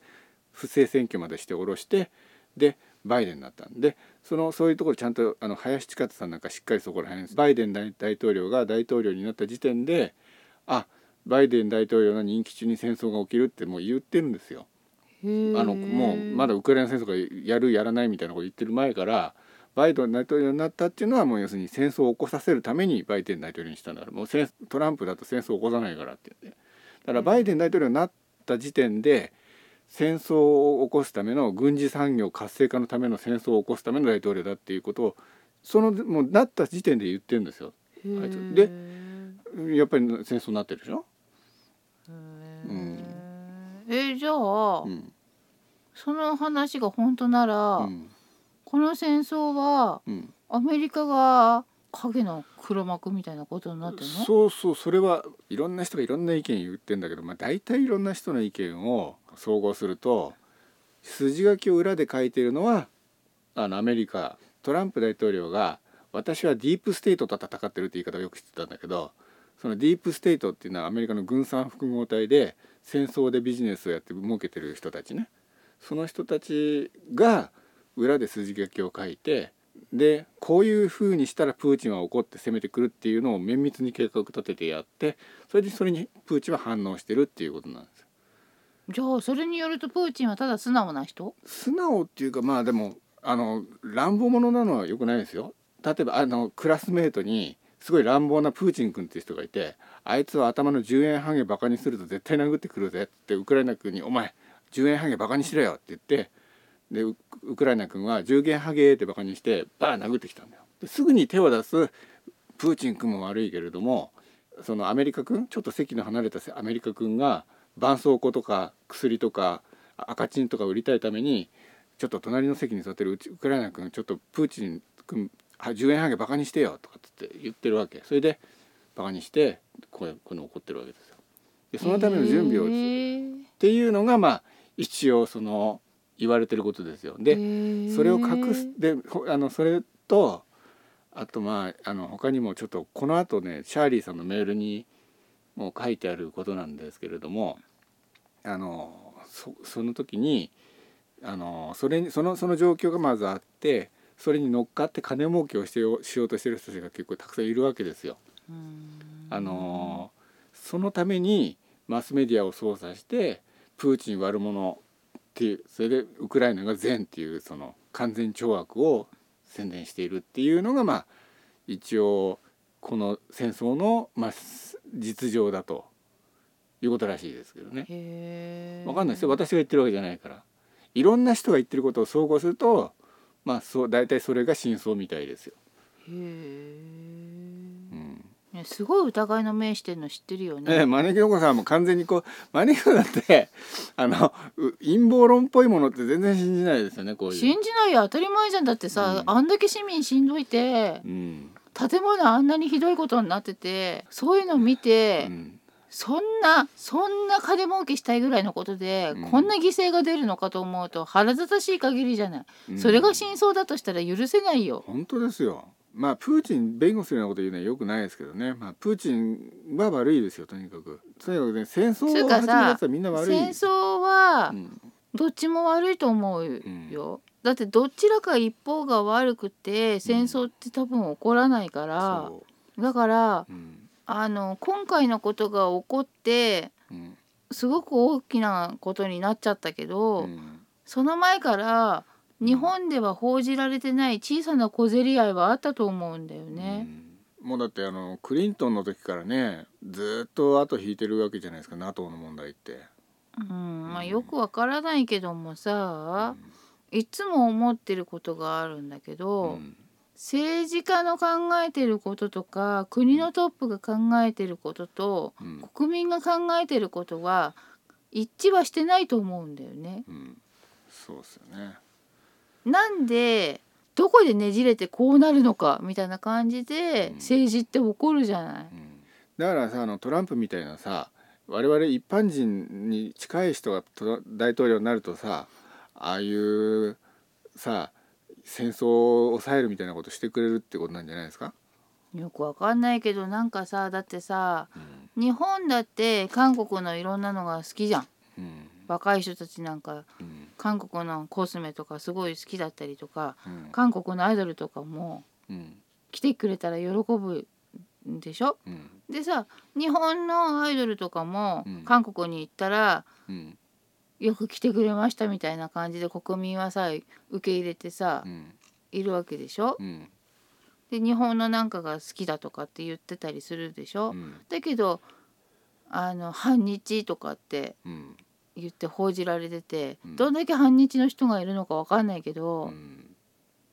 なんかさ国民の意見と国の意見って一致してなかったりするじゃん。そうですよね。ね、だからさロシアとウクライナはうんやっぱりなんかちょっとあったりなんかしてうん私が知らないところでもう戦争になる前からうん今回のことになる前からなんか小競り合いが一部で起こっててうんで国民も同じ国民なのにもかかわらず、うんあの地域はそうよねみたいな感じでうん自分たち違う暮らししてるみたいな感覚でやっててうんなんかそこのところがこううまくいってなかったのかなって。うんまあそうは言ったってさうん、どんなにそういうのがあったってさ戦争するとやっぱりすごい大量の人が死ぬ死んだりするわけじゃないうん戦争する決断まで行くっていうのはやっぱりちょっと別問題ですよねそれはさ、これだけさ何百カ国っていう世界中の国があったらさ仲の悪い国だってあるだろうしさいろんな領土問題だのなんだいろんな問題でせ揉めてる国だってあるだろうけどさだからといって戦争の決断するっていうのはさまた別の話だって気もしますよね。うんこうなる前にやるべきことが何かあったはずのことをウクライナしなかったんじゃないのっていうのがうんちょっとあってでもねあの戦争を起こすありきでシナリオが進んでたっていうしか思えないですよね。やっぱいりやわかんないけどそんな知らんじゃいらないよねう、んもう早くさ解決してさもうだってさ子供がさめざめ泣きながらさうん声も立てずに静かにしてるとかさうんかわいそすぎてもちょっと書き込み溜まってますね読みましょうか、う、うそろん、そろ。えっとこれシャーリーさんがですねトランプの時は戦争がなかったというのは有名な話でも銃規制はしないですって、うん、なんなんかあれでしょ銃のなんとか協会ってところとさうん会員だったんだっけうん、それにほらあのトランプはだから要はナショナリストなんですよねあのこの今回のウクライナ戦争もそうだしトランプもそうなんですけど要はそのグローバリスト対ナショナリストの戦いなんですよ。グロへーナショナリグローバリストっていうのは世界を一つにしようっていう考え人たち、まあ、つまりその世界帝国を作ろうとしている人たちとそんな言い方だとおかしいよ。いやそうなんですよそれとそのナショナリストっていうのは国国際国家主義者要するに自分たちの国をまずその成長させようっていうでそのデープディープステートっていうのはグローバリズム勢力なわけですよ。でアメリカって戦後の大統領全部がグローバリズム勢力の傀儡なんですよね。うんで初めてナショナリストの大統領がその当選したのがトランプなんですよ。うんだからトランプはナショナリストだから銃規制はしないっていうかそそっちの方はまあ一応は筋は通ってるんですよ。例えばほらレーガン大統領でも何でもそうなんだけど共和党ってさ要はナショナリストというかさあの要は保守派だからうんで結局その我々は私は保守系ですとアメリカ第一に考えます的なことを言いつつ当選したらやっぱりグローバリズム寄りの政策をやり始めるっていうところが多かったんだけどそこはな要するにトランプは筋が通ってるっていうことなんですよねおそらく。うんあとなんだシャーリーさんが「ビル・ゲイツも DS ですよね」ですってそうなんですよね。ビルゲイツ DS って何ディープステートそそっち側の人ですねディープステートってなんだっけ軍産複合体というかさ要するにその戦争で儲けてる人たち戦争とかエネルギーで儲けてる人たち招き猫さんがあくびしてます次あとシャーリーさんが「プーチンはモンゴルの血筋だから色は白いけどアジア系です」ってうーんあとシャーリーさんがウクライナの庶民がパスポートを取り上げられてサハリンに送りササハリン送りにされているそうです、えー人数は樺太サハリン送りにされているそうです人数は約6000人2年間は出国させないそうですですってえサハリンで何するのー強制労働とかじゃないですか強制労働って何をさせられんのわかんないですけどこうニュースでウクライナ人を樺太サハリンので強制移住だってパスポートを没収し仕事斡旋って言ってるけど強制労働シベリア交流みたいロシアはソ連に逆戻りしてるですって何の仕事があんのなんでしょうねクワとか持って穴掘ったりするんじゃないですかうんあとシャーリーさんが電気が止まると水蒸気爆発しそうで心配ですってそれはそうね、うん銀髪はつけとかないとシャーリーさんが年寄りはテレビ世代日本と同じですって、うんあと、えー、足立さんがソ連時代が貧乏というのもアメリカが作った幻想とは聞いたことありますですって、ううんんまあやりがやりそうですよねあとシャーリーさんがプーチンは反 DS だから良いと言ってる日本人が多いですってそうなんですよね、へー要はそのプーチンも要するにそのナショナリストだから、まあ、あくまでもロシア第一で考える人だから要はその反 DS だからいいって言ってる人が多いっていうね、そういえばさうん、ロシアとトランプさんはさうん仲良しなんじゃなかったうん、そうだからさあのトランプとゼレンスキー比べてみたら分かるんですよ想像してみてくださいクラスメートにすごい乱暴者がいるとしますよねうんその乱暴者に乱暴を振るわせないようにするには仲良くする方がいいと思いませんうんトランプがさ仲良くして「まあまあまあまあまあ」つって言ってて一緒にテロ退治でもしようよとかつって戦争をしないようにしてたわけじゃない。ゼレンスキーはあいつ乱暴者だからっつってもう周りの人と結託してあのすぐにもうあの何秒でプーチン殺せる位置にミサイルを置こうとしたりしてて「あいつ乱暴者だぜ」とかつっててさ怒ってくるに決まってんじゃないですかそんなの。トランプと比べるとゼレンスキーになってることがおかしいの分かりませんわからないそうですか、うんだって大統領だったらさ自分たちの国の国民のさ血を一滴も流さないように努力するべきじゃないですか今頑張ってんじゃんいやいややってないじゃないですかだからそれそれなのに要するにわざわざさプーチンを怒らせるようなことをしてるわけじゃない NATO に入る大体ずーっとさそのクリントンの時代からさ NATO がさあの約束を破ってきてもともとプーチンピキピキしてるところにですよ。でもさうん統治下に置かれるような感じよりも自由に生活をしたいって選んでるわけだかいやだからそこはさ僕ちょっと疑問に思うんですよね。らやっぱりもしそのうんウクライナがそのプーチンをこうやって刺激しなかったらプーチンは単にその支配欲とか領土拡張欲だけでウクライナを攻めたであろうかっていうのはさ逆にそうなってから攻めたらよかったんじゃないですかプーチンを。うんわかんないけど、うんでもなんかうんうんわかんないけど多う分ん堪忍袋の尾が切れてうん過剰反応してるっていうのが 現状なのかなという気がするからうんそれが何のことかはわからないけどうんえそれはマニコさんが霊感でそういうふうに感じるってことですかそ感うで。そうだと思うあよあでも全然辻褄合います ね。私の中ではわかんないあーだからやっどぱりそううつですじつよま合わせたらいいのか私の中ではわかんないけどそんな気がする、うんだけど龍の言ってるのもうんなんか極論な気がして納得いかない、どうそうですかね。うん、あとシャーリーさんがロシアがなあなあで済まされると中国が台湾を攻めてくるのでロシアには気の毒だけど徹底的に潰されてほしい地政学的には大陸では独裁者が育ちやすいそうなんですよこれこの間僕が言ったようにさああいうその大陸っていうところは帝国主義が育ちやすいって話したじゃないですか、う、うんん、それですよ、まあとにかくさ、うん、もう心が痛んでしょうがないから何とかしてほしいよ、んだけどさ僕は私はそのロシアよりは中国の方が怖いと思うんですよねなんでだって日本を狙ってるのはロシアよりはむしろさ中国じゃないですか例えばだけどさ、うん中国からしてみたらさ日本ってアメリカの犬みたいに見えてないのうんそれはだあの多分全世界でそう見られてると思いますけど、そしたらうさ、ん、まあこいつはほっといてもいいやみたいにならないのいやアメリカとあの要はその昔ほらアメリカとロシソ連で世界を二極化したじゃないですかうん、でだからこれこの間のシャーリーさんのメールにあったみたいに、はアメリカと中国で世界を二極化するっていう説が結構可能性高く語られてるわけですよ今、あうんそうした際にアメリカと中国が話し合って日本はどっちの陣営にするかってアメリカと中国がさ相談で決めちゃう可能性ありますよそんなわけないじゃんそだってそれおかしいうよじゃなかったらいいんですけどねまあとちょっにとかねくさ、人が死んでもいいと思ってるような人たちが世の中にいるってのが意味わかんない。うん、うん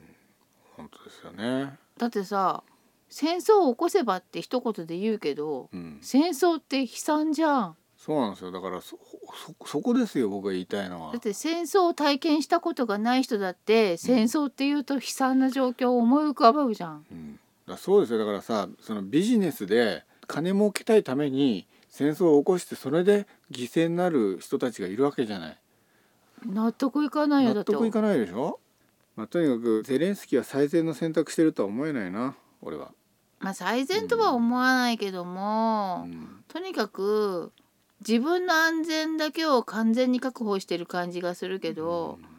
あなたが守るべきは自分の身じゃなくて国民でしょって気はすうる。ん大体あの NATO なんか入んなくて最初から中立守ってたら戦争なんて絶対起きなかったでしょいやーロシアが怒りすぎちゃってやばいと思ったから助けてほしかったんじゃないだけどなんでそれで NATO 入るって言い出して余計怒らせることなんですかねそこが私は分かんないですねやっぱり必死になりすぎて事態がよく分かってないとか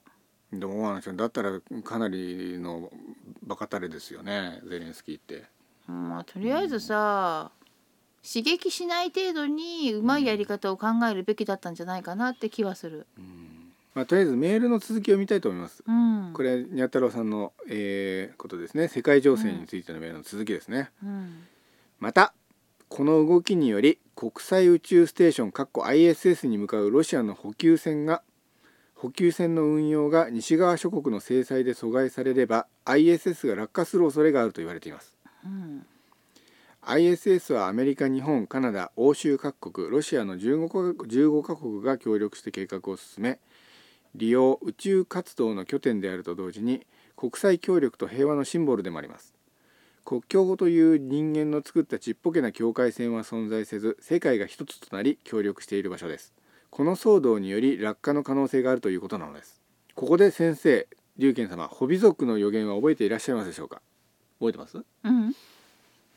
えーとアメリカ人聖職者のデイビッド・ヤング氏がホビ族の長老であるホワイトフェザーからホビ族に伝わる9つの予言を聞かされました、うんそのうちの8つはすでに現実になっているとされ最後の9番目の予言は天井にある天国の居住施設が地球に落下し衝突するおーその時には青い星が現れてその後ホピ族の儀式は幕引きとなるというものですおーちょっと一致しますよねこの宇宙ステーションとおー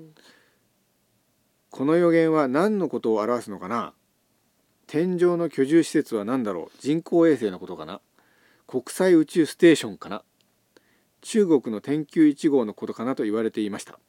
うん天球1号はすでに落下していますはたまた UFO のことかななどとされていましたがもしかすると今のこの状況を表しているのかもしれませんどうですかね、いやもしうんそんな事態になら、なりそうだったら、うん他の国がうんなんとか補助するから大丈夫だとは思うよ、うん、そう普ですか通に考えてその通りになると思うならばよかったですけど、えだって普通に考えてうさ、んやばいってことになったら何とかしなきゃって思うでしょうん、そうですよね、うんだから当然そうなると思うよ、うんその時に青い星が現れてこの予言は終わるとなりますまた岩に掘られたロードプランというペトログリフは覚えていらっしゃいますでしょうか覚えてますうん、なんかあったのは覚えてるこれですよそうだそうだなんかこうこれだ二つの道が人間には二つの道があるという話ですね、うんえー続きを読みますうん人類がお金名声権力の世界を重視し調和とバランスを変えた人々は戦争や破壊の世界に進むかグレートスピリットとつながり自然との調和が取れた平安な世界へ進むかどちらの道を選ぶかという絵が描かれています天変地異地震や火山世界の動きを止めた新型コロナウイルスから始まり今のロシアウクライナそしてとそれに伴う国々の動向まさにこのロードプランに描かれている分岐点今の文明の最後の分岐点に立たされているような気がします今私たちはどうすればいいのかこの選択肢を与えられた意味を考えながらそれではまたまたということでございます、うんまあなんかこうウクライナ戦争が起きてこのね以前八太郎さんにいただいたこの予言の記事がなんかちょっと思い出されるなという話ですね。うんどうですかねこれのことこの破壊の道っていうのはこの戦争のことを言ってるのかもしれないですよね。わかんないけどこれ解釈が違わないうん、それなんか言ってましたよね丸田さんね。あそうう、んなんか違う解釈のうんこのこれが意味するのとはちょっと違う解釈をされてる気がうん、あとはどうします、ま、もう一通でも見る読みますじゃあ読んじゃうか、そうですかうん、シャーリーさんですねこんばんにゃんこんばんにゃん超眉唾のお話うんこれね神尾さんっていう人がいてこれ前にもね一回この番組で紹介したことあるんですけどうん神尾さんっていうね、うんえー人がいるんですよ。うん神尾さんはうん300万円から株を始めてうん総資産30億まで増やしたと言われています。すげえ神頼みの神社大好きスピリチュアル系の投資家ですって。へえでこの人がうんウクライナ戦争の超やばい裏話黒幕は誰っていうねうんあのテーマでうん動画を出してたんですよ。うんでそれの URL が貼ってあるんですよ。でそれ私見たんですね。うんその神尾さんという人が言ってたのはうん今この戦争が起こっていてうん一番儲かっているのはアメリカとロシアなんだって言うんですよ。えーロシアって制裁区あるのにそうそうそうあのねああのアメリカが儲かってるっていうのはこれ割といろんな人が言ってることなんですね。ロシアも儲かってるって言ってるんですよこの人は。うん、なんでなんでかっていうとまあ私もね言ってることよく分かんなかったんでだっすけてどそしたら制裁なんて何にも聞かないじゃんあのねこういうことらしいですアメリカってあのロシアって原油だとか天然ガスだとかもうそういう資源をもうたくさん持ってるあと金も持ってるって。うんで経済制争制裁によってうんロシアのもう資産価値がめちゃくちゃ増え上がってんだとうんいうことなんですね。うんでスイートスイスイフトから外れてうん経済制裁食らってるでしょ、うんでもね抜け道はいっぱいあるんだとうんそうだからうんつまり経済制裁によってうんあのロシアのそのエネルギーとかがこう今までさロあのヨーロッパとかうん行ってたのが全然その来なくなっちゃったりして資産価値がどんどんどんどん上がっていってうんそれをまあうあの抜け道を利用して裏ルートで売りさばくことで儲かるみたいなさそういうことだかもしれないですね。うーんんなんかよくわかんないですけどあとまあロロシアへのせい経済政策をきっかけにしてお金を貸して儲けるてるせ、まあ、金融投資家たちもいると、うんまあ、そういう人たちが、まあ、戦争を起こしているんだっていう話ですねこの人の言いたいのは。うんまあ、あのこのメール続きがあってうんこの「神尾 TV」の引用があるんでうんそれはまあまた次の機会に紹介したいと思います。もうなんかそっちはね別の話なんで。うんでねうん話は変わりますがうんウクライナの大統領はネオナチだという写真をフェイスブックに貼ったらうん数日書き込み禁止にされてしまいましたですってへえあの最近のネットはいろいろ規制があってうん突然処分されるので要注意ですね分かっててもやりますけどです ってであとねこの写真を貼ったらフェイスブックにブロックされたんですけどよっぽど都合の悪い写真なんでしょうねツイッターでは普通に出てますけどですってうんどの写真かっていうとこれねこれなんかネオナチの写真ですってネオナチって何あの白人主義者、まあ、白人第一みたいな感じででこういうナチスナチスがそういう考え方だったじゃないですかあーそうナチスと同じマークをやってこれウクライナ軍なんですってへえでこういう人たちをとなんかプーチン大統領は戦ってるんだって言ってるんですよ。へえこのネオナチがあのロシア人をなんかこう虐殺したりしててそういうそれもなんかプーチンが怒ってる原因の一つになっててこういう人たちに対してプーチンは戦ってるんだとというようなことを言ってるんですよ。へえ本当かどうかわかりませんけれどうーも、ん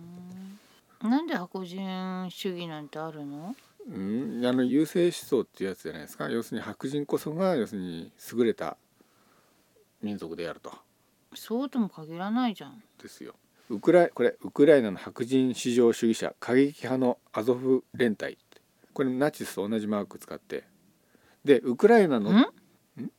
ナチスが使ってたこのマークと同じマークを使ってるってでなウクライナへの寄付はこっちこいつらに流れる可能性があるので危険って書いてます。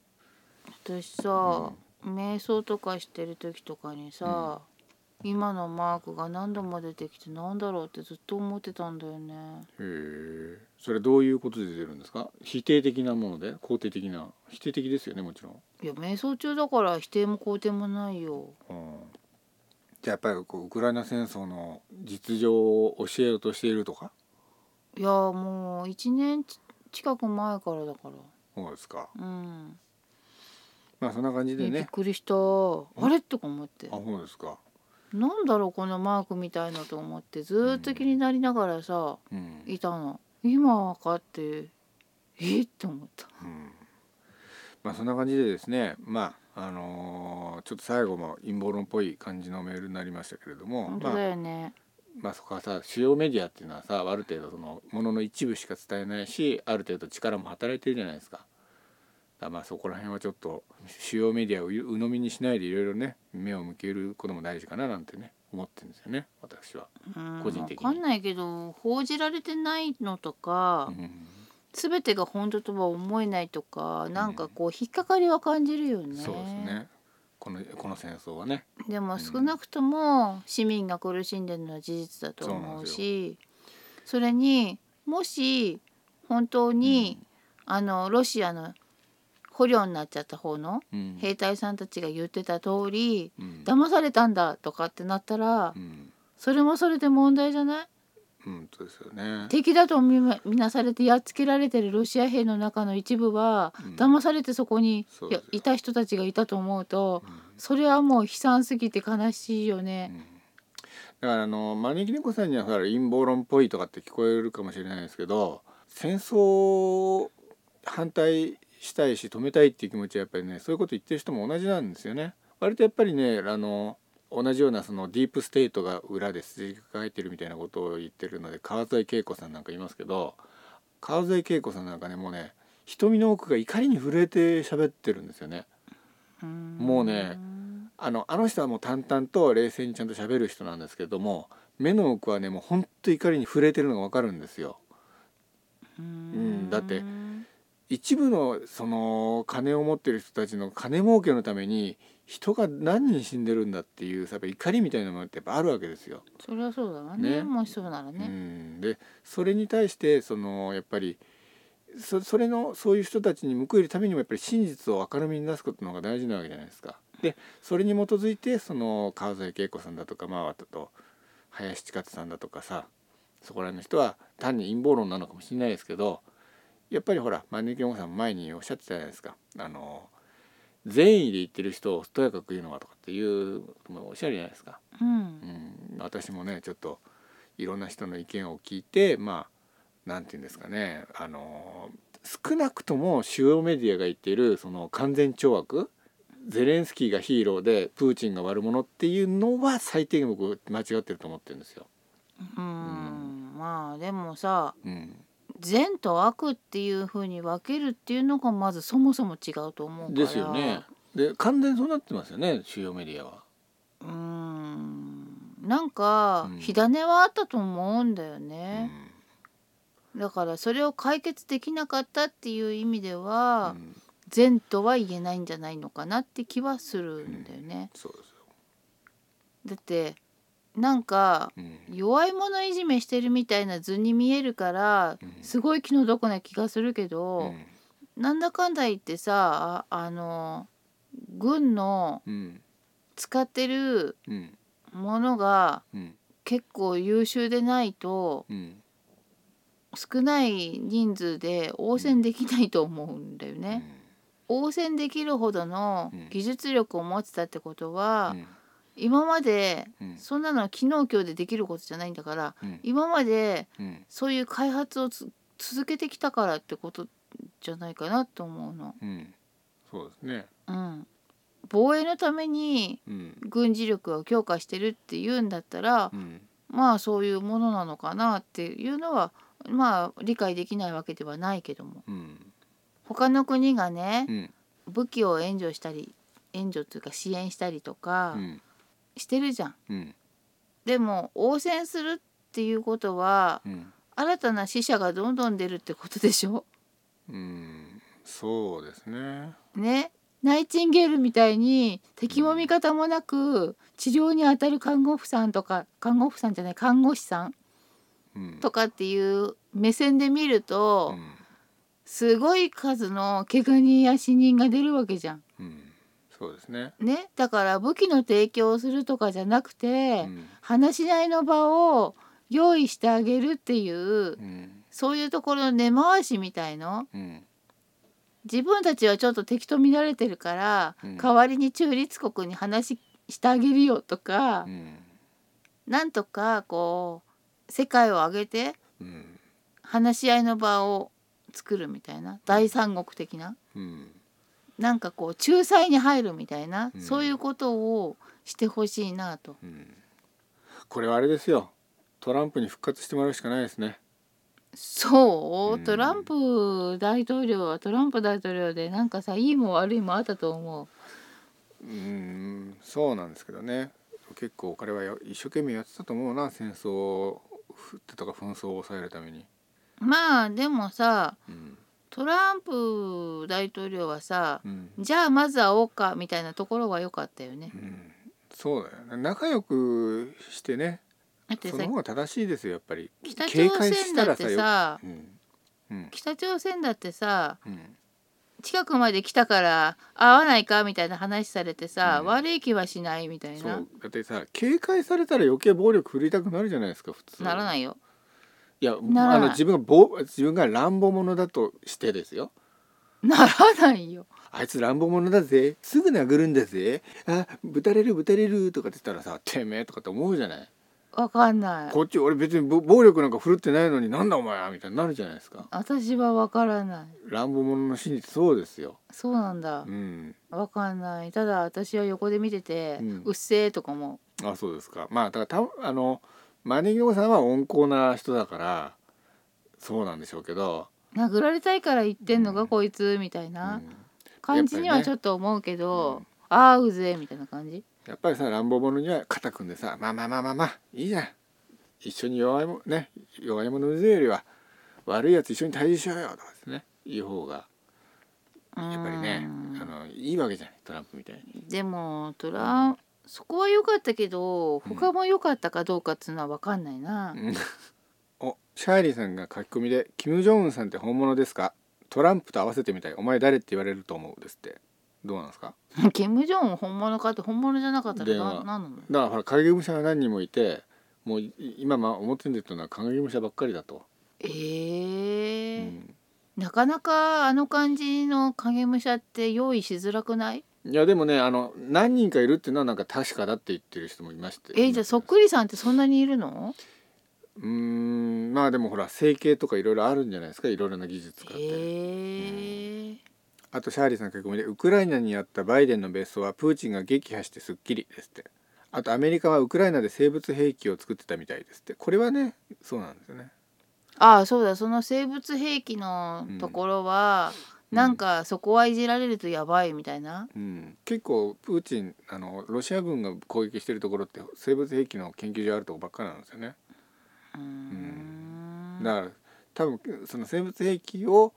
あのの開発を止めようとしてるっていう説もあるんですよね。シャーリーさんがインド先生術では4月までは争いが起きやすいです起きやすいらしいですアビギャ君が言ってますですってへーあの例のあのインドのあの子供の先生術師ですよねあのコロナを予言した、へえすごいねう、ん、で5月になったら静かになると思うですってへ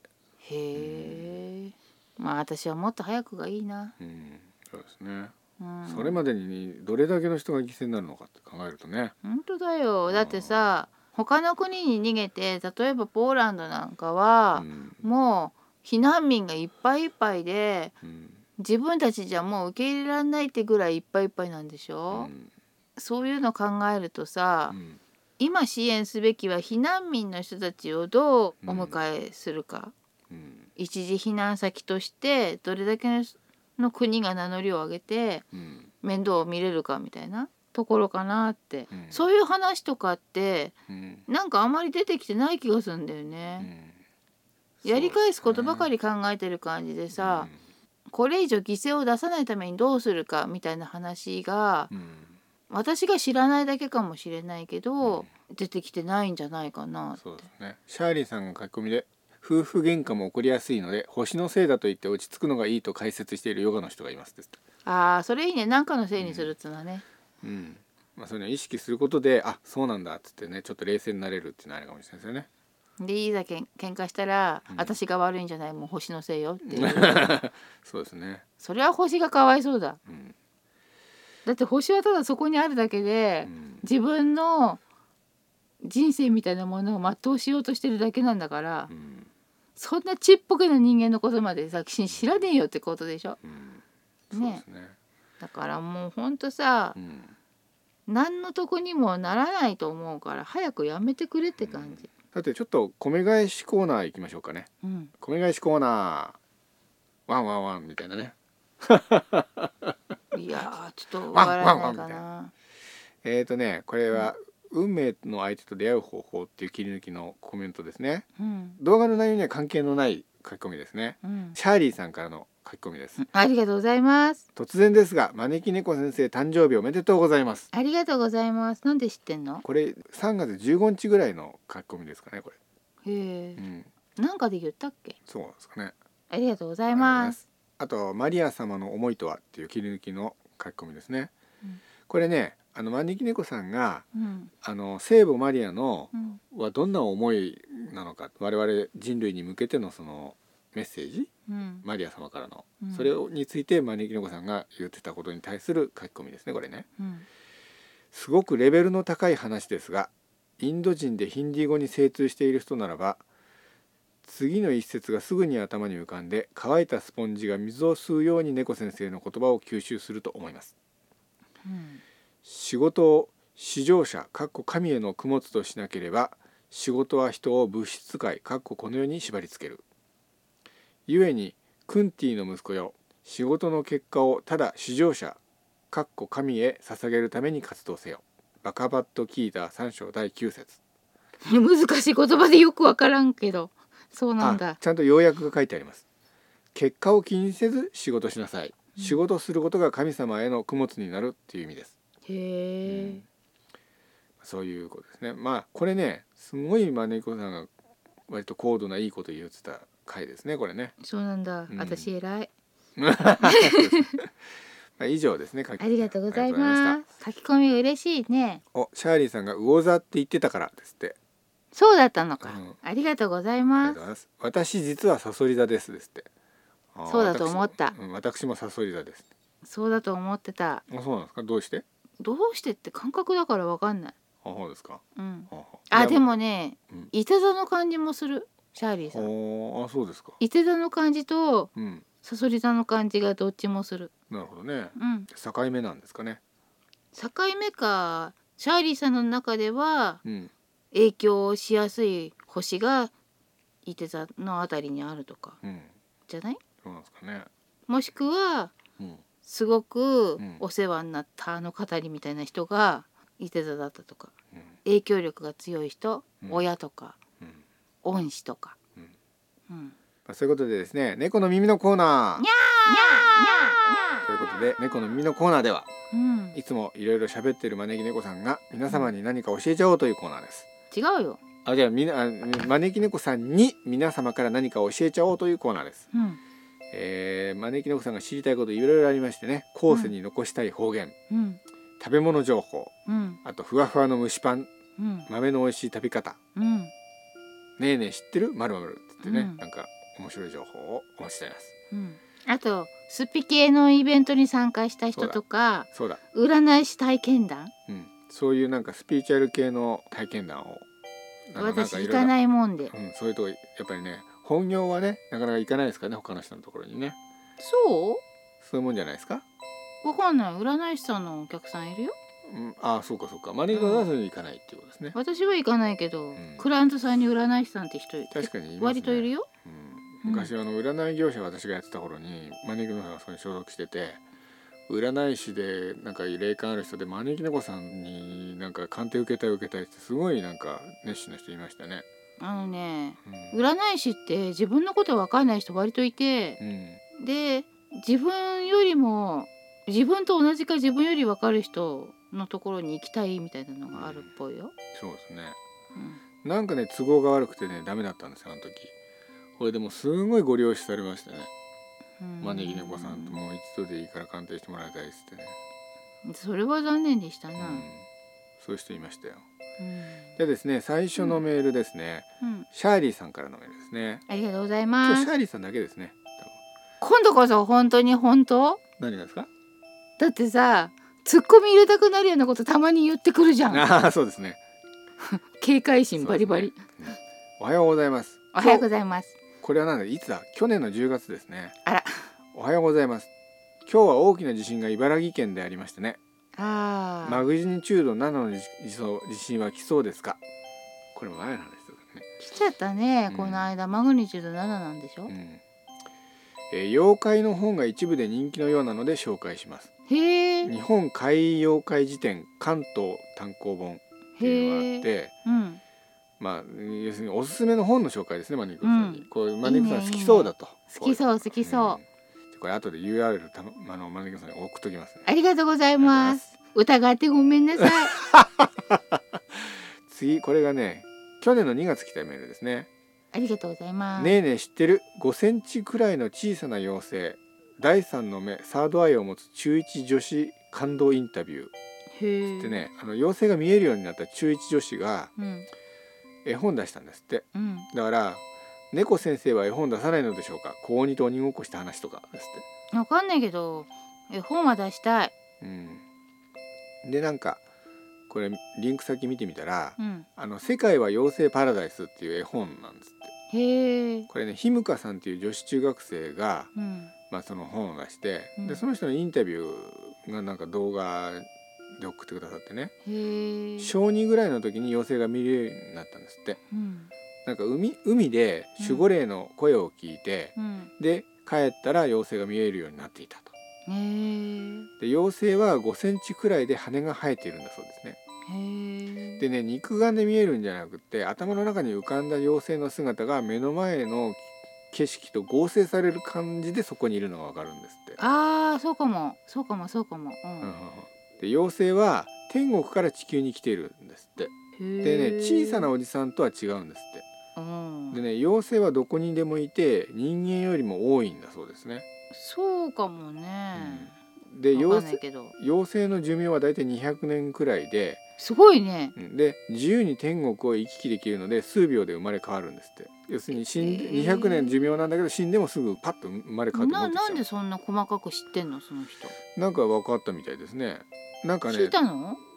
どうしての200年ぐらいでなんで分かったんですかね、でもさうん人間の2倍ぐらいな感じってことうん、2倍今今人生100年時代でしょあそうですね確かに人間2倍生きるってことですねまああのシャーリーさんのおっしゃりたいのはうん猫先生もこういう絵本出したらどうですかっていうそういうことですね、絵本出したいうん、次がねシャーリーさんのメールですねうんこれねバカバットシャーリーさんですね名前ねえねえ知ってるネサラゲサラ宇宙人の技術新しい金融システムかなですって何それなんかねネサラゲサラっていうのがあるらしいんですようんあくびしてますけども なんかこれがでそれのもうリンク貼ってくれて見てみたんですよ、これなんかね、金融システムなんですってへえさっきそれでねこれこれねちょっと見てみてちょっと僕要約したんですけど、うんまあ現在まで私たちはこう三角形の頂点に君臨する1%の人たちのためのもう要するにその1%の人たちが儲けるためのシス詐欺システムの中で搾取され続けてきたと我々うん人よ生くは聞くようんねよく聞くでしょうんでその状況から脱却しうん真実の真の自由を手にするための抜本的改革がネサラゲサラなんだと。言ってるわけですねへえでこのネサラゲサラが本格始動をするとうん縛られてきたお金からの解放が起こり私たちは本当の本来の生き方をすることができるようになるとうんそういうことらしいんですよねう。んこれでねなんかこれちょっとね見たんですけどうんなんかネサラゲサラっていろいろいくつかの項目があってうんいやこれ見るとねちょっとなんか変なんですよ消費税を廃止しますってのはこれいいですよ。うんその中にねうんなんか変なのもあるんですよね。例えばねうん青汁を飲むとか世界世界中に平和を確立するとかねなんかそういうなんか変な抽象的なものもあったりしてで統一性ないですよねなんかとにかくこれが全部実現されるんだとなんか宇宙エネルギーかなんかが関係あるみたいですねあとはねこれと関連するのかな量子金融システムっていうのもあるらしくてうんなんかこれは宇宙人とこの計画が進められてるんですってへえまあう、まあ要するに何でしょう一部のスピリチュアルの人たちが宇宙人と相談して地球のき経済システムを根本から変えて1%の金持ちたちが搾取するこのシステムを根本から変えるとそういう計画が今進行中ですよってそういう話みたいなのですかね多分。そういえばさ、はい、この間なんか変なイメージが浮かんできて、ほうほうなんでしょなんか、うんある星があって、う。うんそれがうんもうなくなっちゃったのよ。はいはい。でそこにあった魂たちうん魂になるはずのエネルギーたちっていうのかな、はうんもう宿る体が当然ないわけじゃそうですね。ん。だからうん他に宿りたくてうんたまたまうん地球を見つけてほで自分たちはううん居場所がなかったからうんそこに居ついてうんそんで生まれ変わりでは入ったりうんとかうん、はいあとは人についてそれが自分の居場所になるからはいなるほどなるほど守護霊みたいな感じでねついてうんでなんなんていうのかな肉体から発してるエネルギーみたいなのがうんあるあるじゃん。はいそこら辺の中に入るとうん何にも肉体に入れなかった頃に比べると、うん収まりがいいみたいな。はいはいはいそれなんかあのすごいしっくりきますね、ま、今までマネージャーさんがこの番組で言ったこととちょっと通じるものありますよねうんあのであとはあのー自分たちがそうなってしまったからうんあなたたちもこのままいくとそうなりますよっていうことを、ああ地球もうん、はいは自分たちがいうんなくなっちゃうと自分たちが宿れる場所もなくなっちゃうじゃない、そうですねせっかく見つけたのにそうそうですねいうのもあって地球人のためっていうわけでもなうく、ん地球人のためでもあるけど自分たちのためでもあるみたいな意味合いでこう伝えようとしてるみたいなへえなんかそれはすごくイメージがこの間ふわっときて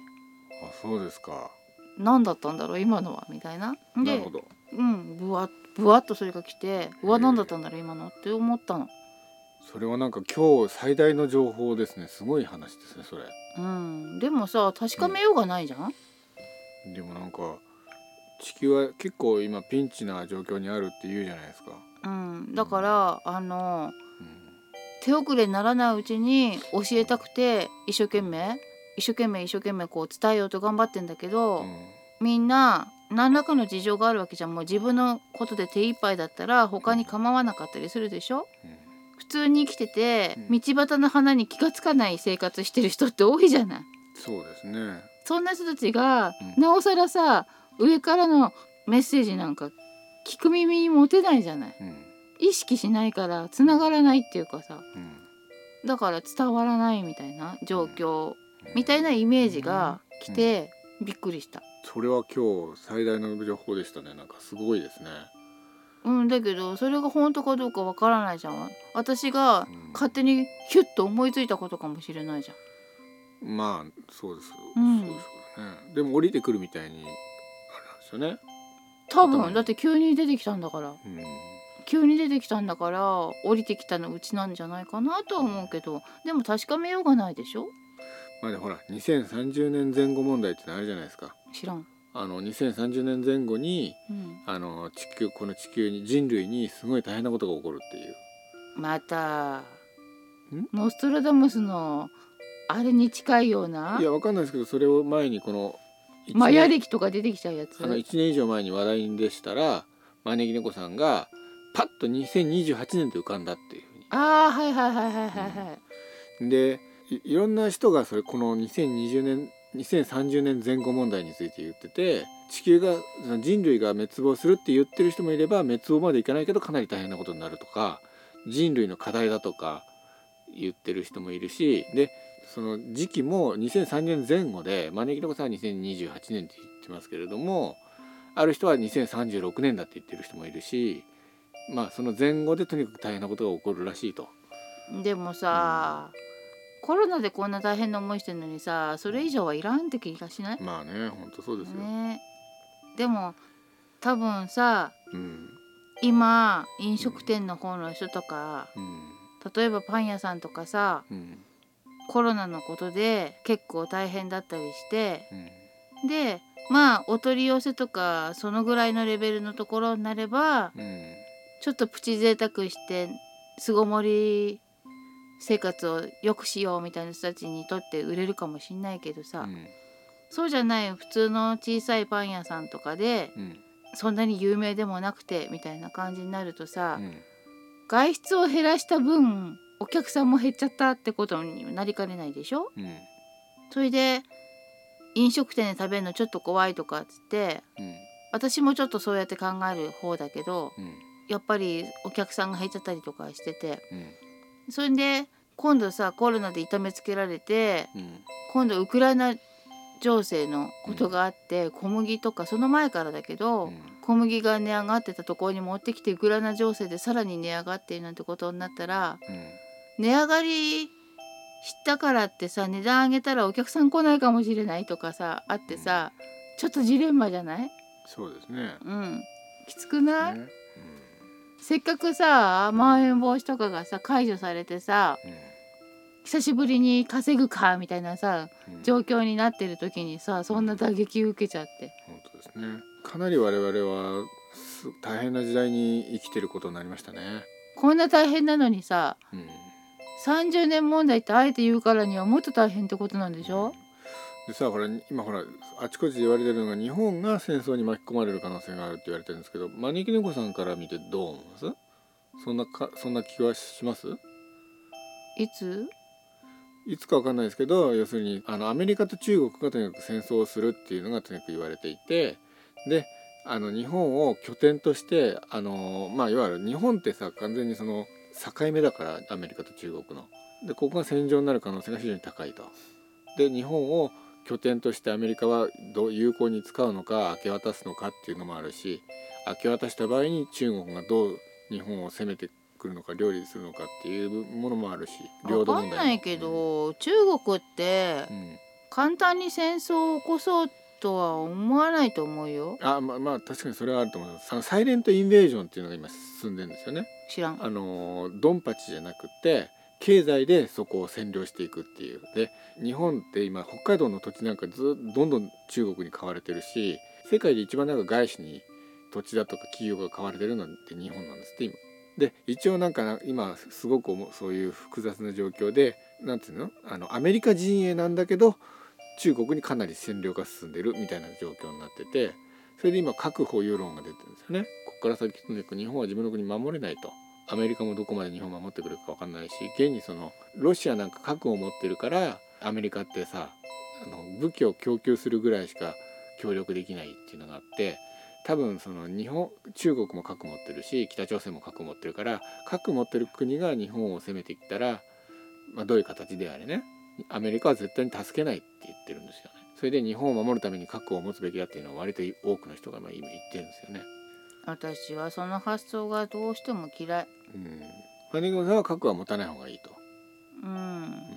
だって私ねうんうんずっと疑問に思ってることがあるのうんなんで核を持ってる国なのにうん北朝鮮が核を持つことにピリピリしてんのってあんただって持ってんじゃんそうなんですよね。自分とこの核を棚に上げてなんで北朝鮮が持つのはダメなのってまああれですよそれはあの日本人的発想でこちらも捨てるからあなたも捨てなさいみたいなのがなんか日本人的発想なんですよね。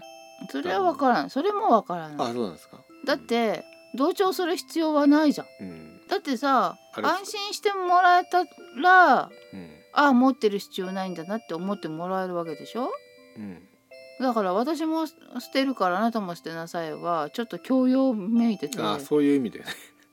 おかしいじゃんじゃあそうじゃなくていやこちらが核を捨てれば向こうも持たないはずだっていうこと。まあ西部劇では丸腰は打たないことになってるからねうん、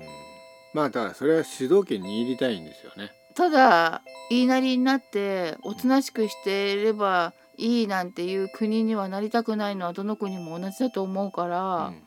なんかなんで持っちゃいけないことになってんのってうんうんだって核を開発してほしくないんだったらさ、うんまず「あああの戦争はもう過去のことだよ」っていう言葉を一言あげたらいいじゃん。まあ言葉だけだとなかなか難しいものありますけどね。それでさうん友好的な関係を築きたいみたいなことをうんトランプ大統領の時のようにうん態度で示したらいいじゃんそういうことも一切なくだようん何核なんか持とうとしてんだよってそれってさうんジャイアンがのび太にのび太のくせに言ってんのと同じようなもんじゃんそうだよシャーリーさんいいこと言ってますよ書くよりも藁人形の方が強い気がするバレなきゃ生きてるうちは誰にも怒られないしエンマ様に怒られるかもしれないけどつっどこがいいとこいいこと言ってんのてえつまりね私は日本核を持つ必要はないけどやっぱり核対策はするべきだと思うんですよね核に代わるものを何かしら日本も持たなきゃいけないと思うんですよねだから藁人形っていうのはまあいわゆるそのちょっと極論ですけどアイロニーというか皮肉も入ったでもまあ基本的な考え方はこういうかこう感じだと思いますよ。核日本も核をも持つべきだっていう意見ありますけどまあ持たないよりは持った方がいいとは思いますけど今の状況だとか必ずしも核を持つべき持つんじゃなくてそれに代わる何かはやっぱり持つべきじゃないかなって僕思うんですよね。でも藁人形だととんでもない数必要だよなだからわら人形ってのはあくまでもこの極論というかさあのちょっとユーモア交じりのあの意見でまあ発想としてはこれいいと思いますけどねこういうそうかな、うん怖笑いいに怖いけどまあな、怖いですけどで何かしらその核対策っていうのはやっぱりした方がいいですよね日本は核で攻撃できないみたいなさだそういうかなんらかもさ私が思うにねう、んもし核を持つなって言うんだったら、うんあなたんとここそ核兵器をなんとかしなさいよって思うのよ。うん例えばさ核兵器をうまいこと分解してうん原子力発電に使えばいいじゃんとか思うの。うん、でも原子力発電所そのものが核のいわゆるその核開発とか核の要要するにその予備施設というかさだか直らさ結してるものじゃないですか。でも日本だってそれを言ったらさうん原子力発電という意味でうん、核持ってないわけじゃないじゃまあね。ん。ね。うん、でもとにかく言われないじゃん。でさ、兵器としての核は持ってませんってことでうん、うん非核三原則は守られてるってことになってるじゃんう。んなんだっけ日本はほら普通さウラン使うのに原子力発電ってあの日本はなんかなぜかプロトニウム使わせられてるんですよね。うん、なあれもなんかさちょっといろいろ陰謀があるって話を聞くんですけどもシャーリーさんがウクライナ人に藁人形の作り方と牛の国参りの仕方を教えてあげて文化の共有したい麦畑で藁を編もうですって、うん、何を言ってるのだ。まあねだけど、さ、わら人形を刺すさ、うん木がさ、もう丸裸状態にされちゃってるじゃん。うん、まあねだってさ、あれなんでしょ森の都とか言われてたんでしょキエフとかって。あそうなんですか、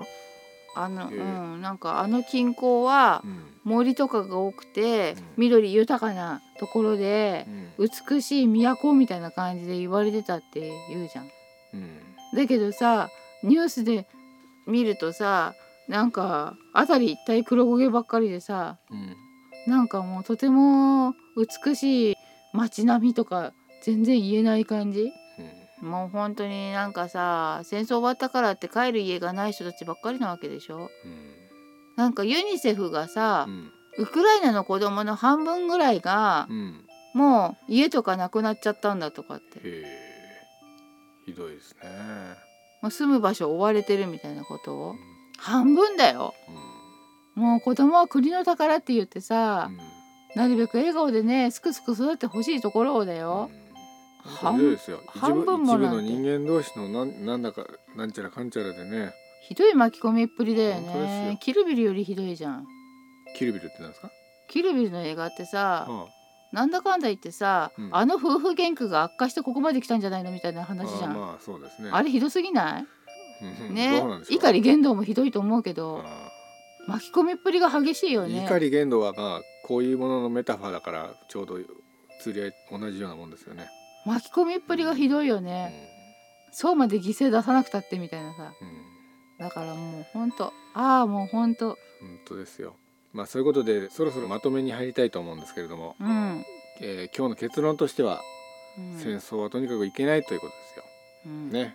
いろいろ陰謀論も飛び交ってるしその中にはまあ本当らしいものもありますけれども、まあ、今はもう少なくとも情報戦の時代だとかって言うもんね。そう少なくともあの一部の金持ってる人とか権力持ってる人たちの都合で煽りを食らってるのは一般市民ばっかりなわけですから、そういえばイギリスの新聞だっけうん、第一次情報戦争とか言ってんだっけ、あうん情報大戦そうなんですねとかっ、て名付けたんでしょ、うんだからさなんかどの情報を信じていいのかっていうのはさ間違いないようにしないとダメだようね。ん、おなんか初見の方が「あのね僕最高進でヴィラン系女子の須田桃なんだこれトークさんですかこんばんは初見です」ですって「あようこそいらっしゃいましたありがとうございますそろそろ締めに入ってるとこなんで」申しそろ訳そないんろですけ終どわる頃なんですけれども一応これはですね YouTube チャンネルポッドキャストなんかで放送している「にゃははカフェ」という番組の生収録という形なんでぜひ YouTube とかポッドキャストの「えーにゃははカフェ」で検索してチャンネル登録して、えーぜひリスナーになっていただけたら嬉しいです。須え田もモイヌさんって呼ぶんだね。ーあ須田桃犬さんじゃあお名前をお呼びするときはあのねから呼ぶのうーんまあ略して、まあ、須田桃犬さんでいいんじゃないですかね。須田桃稲さん、のが入ってますからその前は形容詞というかね就職後なんじゃないですか、そうなのかな、うんこれが全部名前ですとかってうん、須田桃井ですどうもふざけた名前してますけど中身はまともだと思いますわかりますよちゃんと初見の挨拶してくださる方なんかはねそういえばまともな方さ、はいなんでしょニュースとかでうさ、はいなんかの容疑者になった人のことを近所の人に聞くとさ、うん挨拶もしないとか言うあよあねそうですね挨拶大事なんだそうなんねですよねなるほどうね、んチャンネル登録しておきますねですってありがとうございあまりすがとうございますえ YouTube でにゃははカフェでカフェはあのアルファベットですにゃはははひらがなで検索して登録していただけるとまあ歴史だとか政治だとかあとうさんくさい話だとかねそういうことについて話しておりますのですごいツルツル出てくるね、どういうことですかつるつるってどういうことですかえなんかなんかツルツルとそうですかうんえっとあとシャーリーさん書き込みでコサックかっこウクライナとビザンツかっこロシアは昔から犬猿の中ですってへえあれじゃあさコサック帽ってさウクライナの帽子なあのあそうなんですねコサック帽ってロシアだとコ分サかるックのダンスさおあの123人目の登録者いただきましたですってありがとうございますすごーい123だ、そうですねありがたいですねいい数字だ、うんまあそんな感じでですねもうそろそろあの今日はここら辺でおお開きにしたいと思いますうん、お、えー挨拶は大事でするシャーリーさんの書き込みですね最後にありがとうございましたで締める、えー、何これなんとか者が爆発的に増えたってニュースがありましたですって登録者うんはいありがとうございますありがとうございます、というわけでですね、えー今日も、えー長丁場ありがとうございましたありがとうございましたというわけでお相手は龍賢と招き猫でしたそれでは皆様また次回この宇宙のどこかでお会いいたしましょうまたまたまたまた